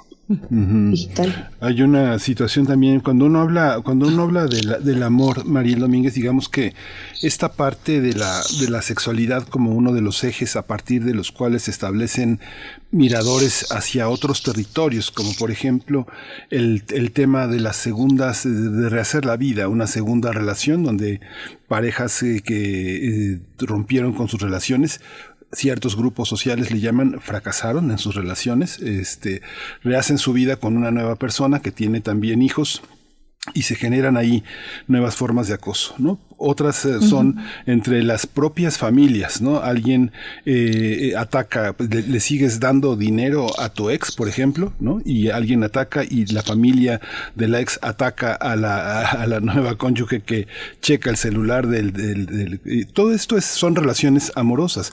¿Cómo entender todas estas múltiples violencias que se generan como parte en nombre del amor, ¿no? En nombre del amor es que se genera todo esto, la gente que tiene hijos, la gente que tiene eh, que tiene eh, relaciones eh, afectivas con sus hermanos, con sus madres, con sus padres.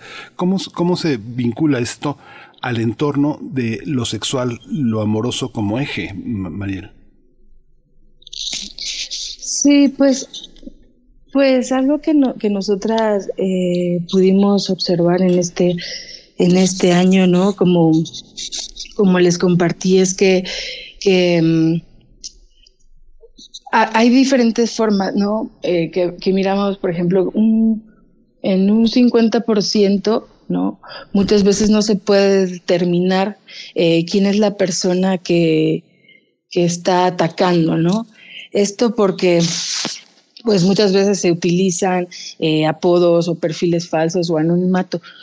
Esto no quiere decir que no sea una persona que era como conocida o identificada por mí, ¿no? porque puede ser que en, una, en un momento de confianza yo le compartí eh, contenido a esta persona em, y yo tengo la sospecha de que puede ser, pero no puedo identificarlo, ¿no? Entonces en un 50% em, no pueden identificarlo, pero en un 36% sí se ha identificado ¿no? Y, dentro de este 36%, el 32% fueron exparejas, ¿no? Que son exparejas que en algún momento, pues, tuvieron esta confianza o que tuvieron acceso a contenido, a datos personales o incluso en algún momento me, me compartió eh, yo le compartí mi teléfono para que pudiera accesar, por ejemplo, su correo, ¿no? Eh, que tiene, que tuvo información y que ahora, eh, por ejemplo, cuando termina una relación, ¿no? Es cuando se, se utiliza para, para amenazar o para querer coartar o forzar para, para que pueda la persona responder de la forma en la que yo quiero, ¿no? También está en un 3.5% eh, identificamos parejas de exparejas que, como tú compartías, ¿no? que están eh, ejerciendo esta violencia, que por un lado eh, puede ser, sí, la pareja de expareja, pero y hay un porcentaje que tampoco podemos corroborar que sea, si sea la pareja de la expareja, ¿no? O incluso puede ser la expareja utilizando esta información, ¿no? un poco cubriéndose a través de la pareja. Y también hay un, un 4% eh, que fueron eh, solicitudes pues, de compañeros, que también de compañeros o colaboradores, ¿no?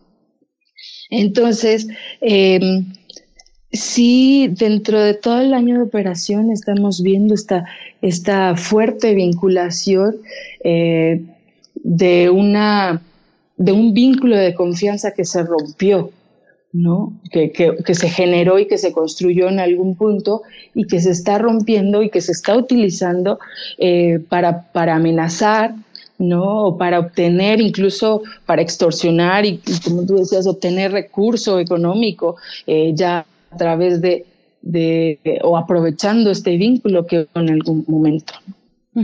Mariel, hace un momento que mencionabas este informe de 2017, yo lo tengo aquí en mis manos, eh, en físico, este informe eh, que se tituló La violencia en línea contra las mujeres en México, eh, pues donde viene esta tipología, estos 13 tipos de ataque, y, me voy a permitir compartir estos tipos para aterrizar el tema del que estamos hablando. los 13 tipos son acceso no autorizado y control de acceso, control y manipulación de la información, suplantación y robo de identidad, monitoreo y acecho, expresiones discriminatorias, acoso, amenazas, difusión de información personal o íntima sin, sin consentimiento, extorsión, desprestigio, abuso y explotación sexual relacionada con las tecnologías y, bueno, las últimas dos, afectaciones a canales de expresión y, por último, omisiones por parte de actores con poder regulatorio, que también es muy importante llegar a esa parte. Y, te pregunto, ¿cómo, ¿cómo ves los avances institucionales a la distancia?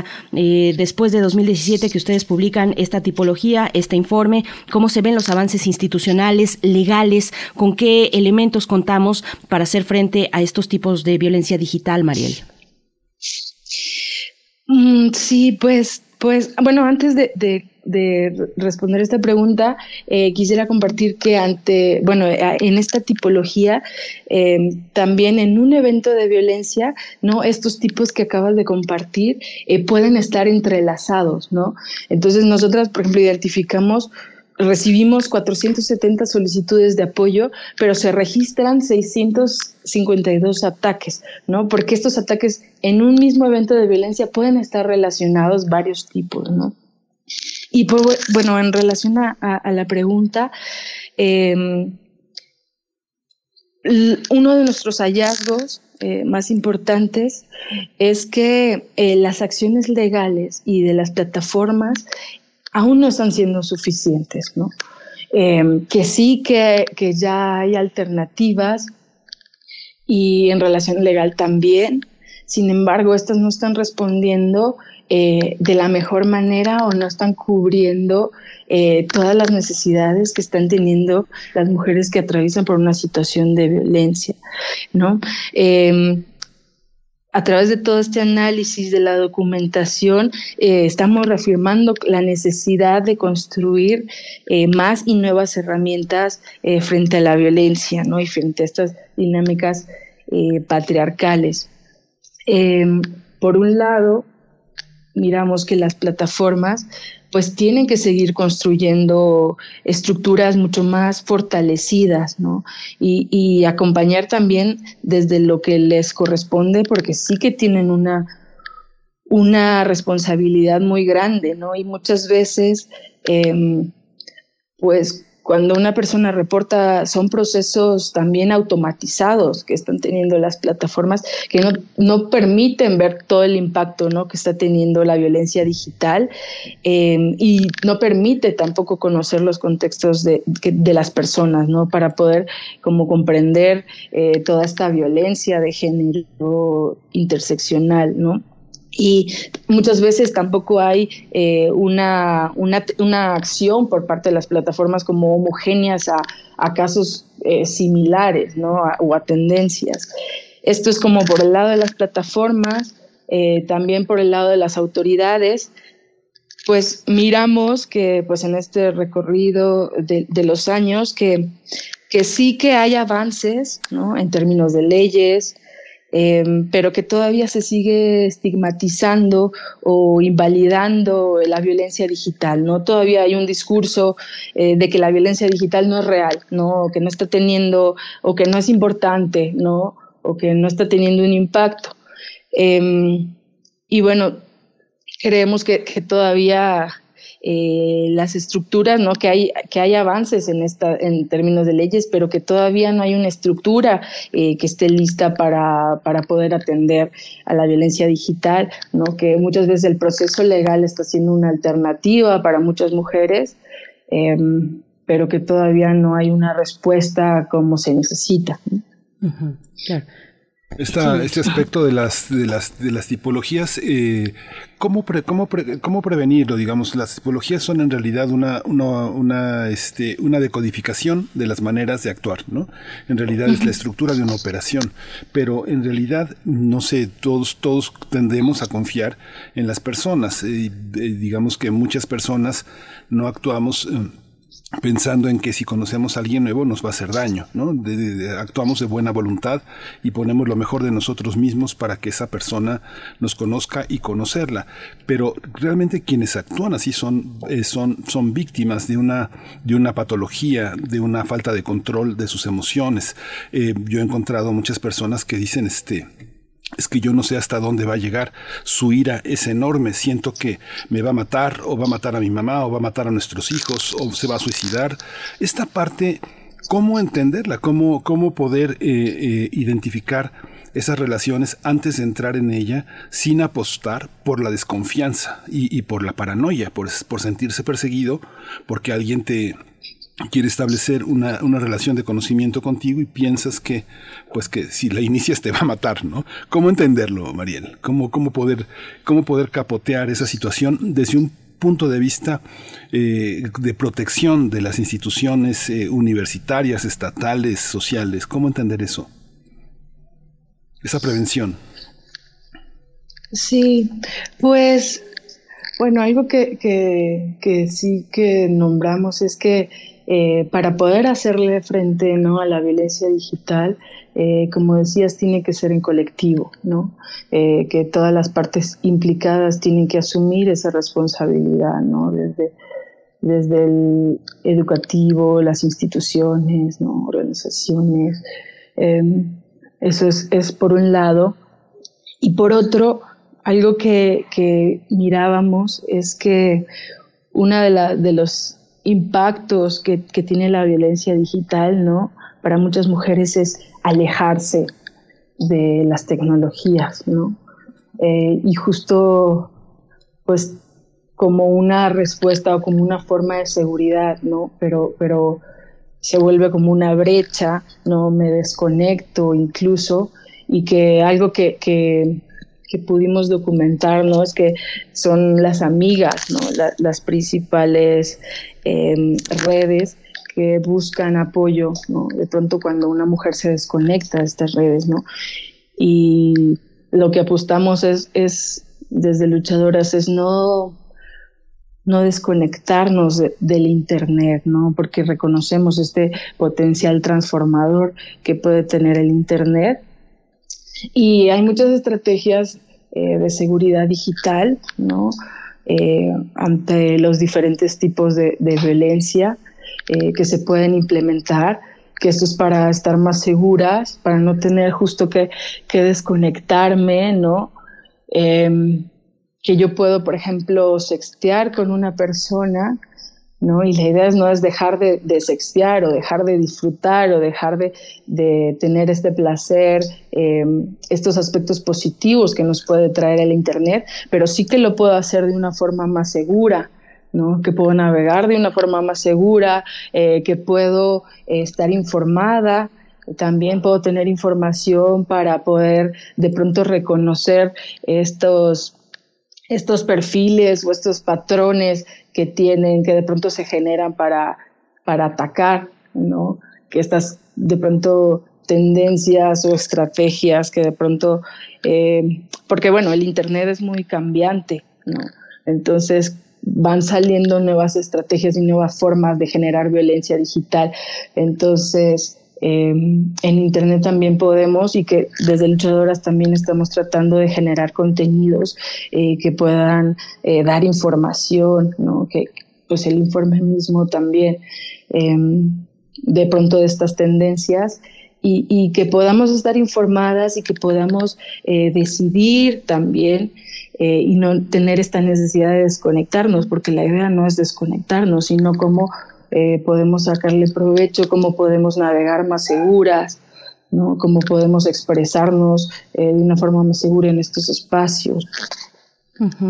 Mariel, es muy importante y qué bueno que lo mencionas, las redes de amigas. Las redes de amigas no son poca cosa, son las que nos acompañan en los distintos tipos de violencia que podemos experimentar, en este caso las mujeres. Hacemos el énfasis en las mujeres porque recordamos esta cifra con la que abrimos esta conversación, más de 16 millones de personas usuarias de Internet experimentaron ciberacoso en los últimos 12 meses en México. De esos 16 millones, 9 millones son mujeres. Entonces, bueno, de eso estamos hablando. Eh, las redes, las redes de amigas, pero a veces no es, no es suficiente. Se requiere a veces dar un paso más y acercarse a un apoyo profesional. Y ahí te pregunto, Mariel, eh, bueno, ¿qué supuso para ustedes desde luchadoras levantar esta línea? Eh, sabemos que en los primeros meses de la pandemia, la violencia doméstica, no solo la digital, sino la doméstica en general, se, se desbordó y las líneas de apoyo pues fueron insuficientes en algún momento para dar respuesta a tantas peticiones de ayuda, de auxilio, de apoyo. ¿Cómo fue para ustedes levantar esta línea? ¿Cómo se tuvieron que, eh, pues, eh, de alguna manera avanzar en este proceso de profesionalización que ustedes llevan a cabo? ¿Cómo fue este, pues, este momento para hacer frente de una manera, pues, profesional, informada a esas llamadas que estaban recibiendo desde la línea de apoyo, Mariel? Sí, bueno, la verdad es que la línea de apoyo surge y se consolida eh, en un año pandémico, ¿no? Y esto ha, implementado, ha, implicado muchos retos. Eh, de entrada, la línea de apoyo eh, se crea y se consolida con, una persona, ¿no? Que era yo. y conforme fue avanzando la pandemia y llegaron muchas más solicitudes, sí que miramos la necesidad de poder eh, ampliar la red y ahora somos dos corresponsables de la línea. Eh, sin embargo, como, como tú dices, no es suficiente y por eso es que recalcamos esta necesidad de que todas las partes asuman su responsabilidad, ¿no? Eh, estamos colaborando y, hemos tejido redes con, otras organizaciones, eh, con instituciones, incluso educativas. Eh, y la idea es que en cada espacio eh, cada quien pueda, pueda asumir e implementar estrategias para poder acompañar de una mejor manera.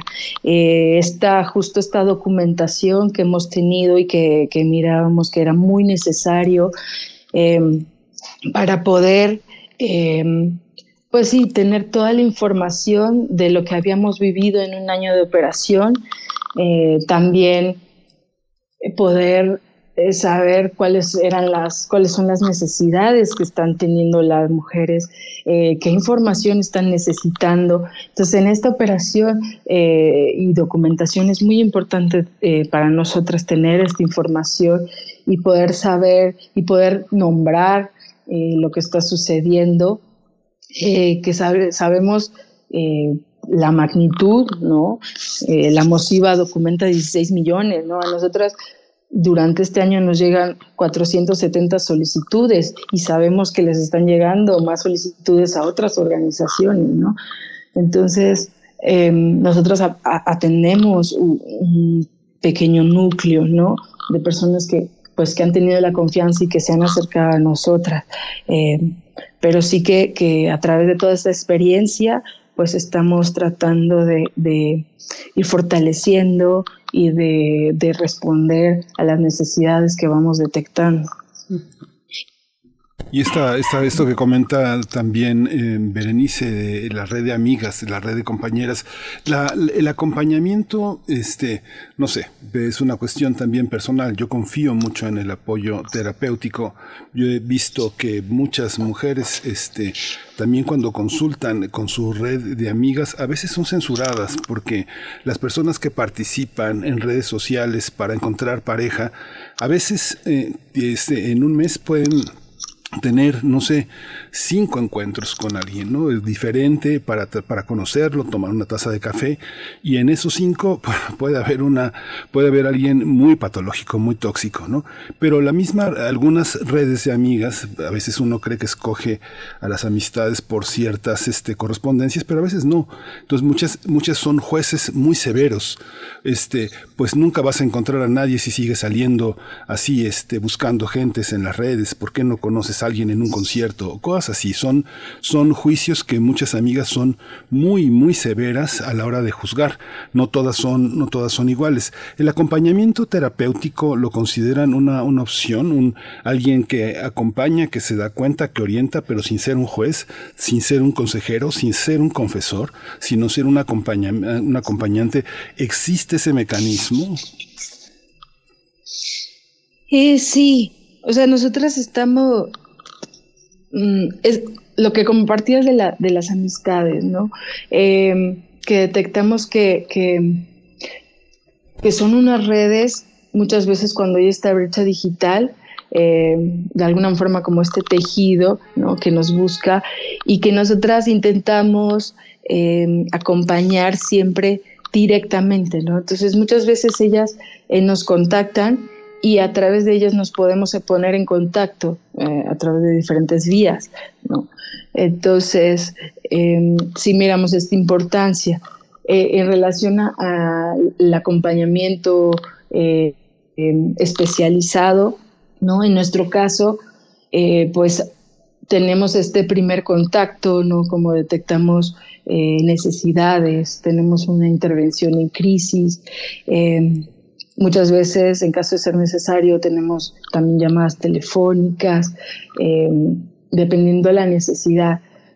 Pero sí que cuando detectamos esta necesidad de un acompañamiento más prolongado, eh, eh, tendemos a, canalizar a organizaciones especializadas y por eso la importancia de, de acuerparnos y de tejer redes eh, con otras organizaciones, eh, organizaciones especializadas que puedan acompañar más a largo plazo en relación a lo emocional, eh, porque sí que, estamos que, que, hemos documentado los impactos emocionales que, puede tener un evento de violencia digital, ¿no? Y que muchas veces también no solo pues, no se queda en el espacio digital, sino que muchas veces se traslada afuera de línea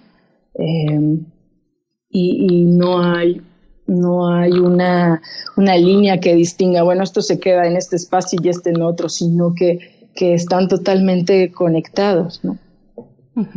Mariel, a mí me, gustaría preguntarte cuáles son las implicaciones luego de ser víctima de violencia digital que han detectado ustedes. Esto es importante por muchas cuestiones, pero entre otras para difundir de pronto los estereotipos, los estigmas que seguimos reproduciendo como sociedad, al decirle a una eh, a nuestra familiar, a nuestra amiga incluso, o, pensar de la vecina, bueno, cómo se atrevió a compartir fotos eróticas eh, con, con esta persona a través del teléfono que no sabe que eso no se hace, en fin, cosas así, estigmas que vienen muchas veces desde la familia, en el salón de clases, los vecinos, ¿cómo, ¿cuáles son esas implicaciones más fuertes? Hace un momento eh, mencionabas, pues, de entrada, el alejamiento de las redes digitales, suspender la presencia digital en nuestras redes, cerrar las redes, aislarlos, aislarnos también, porque a veces, pues, esos estigmas vienen, pues, de una comunidad que ni conoces o de personas que no conoces en la red. Cuéntanos un poco de esta parte, ¿qué han encontrado ustedes, Mariel, en, en pues, en este trabajo que han realizado a lo largo de los años y en este año último con la línea. Sí, pues esto que comentas es, es, como de lo más eh, fuerte e importante que hemos mirado, este eh, desplazamiento, ¿no? Eh, de, mis, de mis redes, cerrarlas, no todo porque pues yo puedo sentir culpa, puedo sentir vergüenza, eh, dentro de, mis espacios, pero también fuera de ellos. Entonces, algo que, hemos documentado es eh, que es importante, es acompañar en relación a la desculpabilización, ¿no? Eh, hemos mirado en redes, ¿no? Todo el estigma que hay hacia el sexting, por ejemplo, ¿no? y que nosotras sí que hacemos hincapié en ello, que no es el sexting el, tipo de violencia, ¿no? Más bien no es un tipo de violencia, es una práctica, ¿no? Que me puede generar eh, mucho placer, eh, pero el tipo de violencia realmente es la difusión de contenido íntimo. Entonces sí que es importante hacer esta diferencia y, nombrar eh, que es la difusión de este contenido que yo hice a través del sexting, ¿no? Y que me puede generar a mí como culpa por haberlo compartido cuando realmente la responsabilidad es de la persona eh, que difunde este contenido sin mi consentimiento, ¿no? Eh, también hemos identificado incluso desplazamiento eh, forzado, ¿no? que yo vivía en un estado y me tengo que trasladar al otro porque en mi comunidad eh, la violencia digital se desplazó fuera de línea. Entonces estoy viviendo también violencia en mi trabajo o en mis redes de pronto, no sé, comunitarias. entonces yo tengo que mirar con la necesidad de desplazarme, ¿no? incluso. Em, también tener que dejar un trabajo porque ya no puedo soportar eh, las críticas o ser juzgada, ¿no? Entonces, em, es muy importante devolver esta responsabilidad a la persona que, que genera esta violencia digital, no a la persona víctima. Pues ya nos acercamos al final, Mariel. Una última, una última pregunta por mi parte, que es esta, esta, esta, esta cuestión de eh, ¿Cómo, ¿Cómo, entender la, parte de la diversidad, la diversidad sexual? Por ejemplo, yo veo muchas esposas que aceptan la, este, eh, bisexualidad de su esposo, esposos que comparten la, bisexualidad de su pareja, que están como formalmente casados porque se casaron muy jóvenes y no tuvieron la opción de preguntarse a sí mismos si era lo que querían y el valor para asumir otro tipo de realidades, este, incluso aspectos travestis o incluso fuera de la familia. Hay lugares que sabemos que dan ese apoyo a hombres que que se visten de mujer o se travisten, rentan lockers, hay apoyo, maquillaje, pelucas, tacones.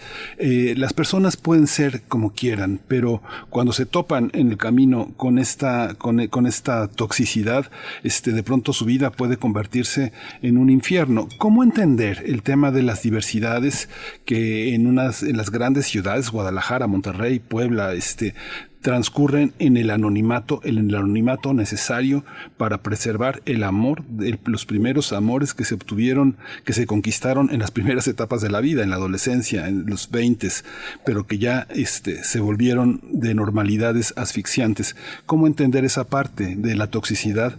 ¿Cómo, cómo encontrar ayuda para las personas que forman parte de estas diversidades? Este, ¿Lo tenemos claro? Bueno, en, en, el año que tuvimos eh, de operación, que, pues apenas estamos como, pues estamos consolidando y fortaleciendo, sí lo que estamos eh, tratando, lo que, lo que tratamos de hacer este año y que todavía no hemos procesado la información que hemos documentado de este año, es ya eh, poder saber si hay, si hay alguna, pues, pues, por ejemplo, si tenemos comunidad LGTB, por ejemplo, ¿no? Entonces tratamos de hacerlo para poder em, tener más información eh, y poder eh, fortalecer nuestras líneas de acción ante esa necesidad, ¿no? Em, y pues bueno, en cuanto a, a procesos em, de cómo, cómo llevo eh, mis relaciones o en qué momento eh, yo decido eh, nombrarlo e identificarme de cierta forma. Em, pues algo que decimos que cada quien tiene su proceso y su tiempo y sus formas y estrategias em, que sí hay organizaciones que están especializadas, desde luchadoras no tenemos esta expertise, ¿no? Eh, pero sí que desde nuestra parte estamos tratando de, documentar eh, lo más que podamos para también eh, poder brindar información y poder brindar alternativas también ante, ante la violencia.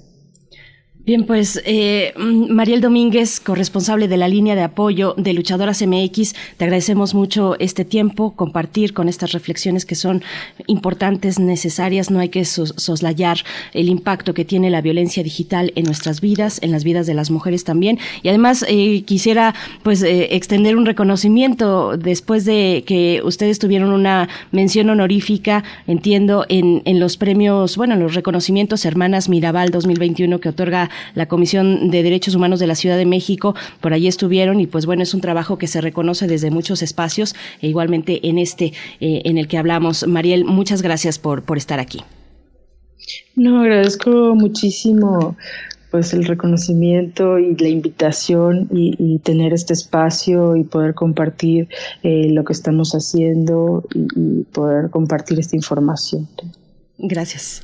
Hasta pronto, pues acérquense a las redes sociales, al sitio electrónico también donde pueden encontrar este informe Luchadoras MX. Ahí podrán encontrar pues eh, todo todo el trabajo, toda la producción que realizan eh, pues estas mujeres luchadoras ahí y con este informe frente al amor tóxico virtual, un año de la línea de apoyo contra la violencia digital y con esto ya nos estamos despidiendo, son las nueve con 58 minutos, Miguel Ángel.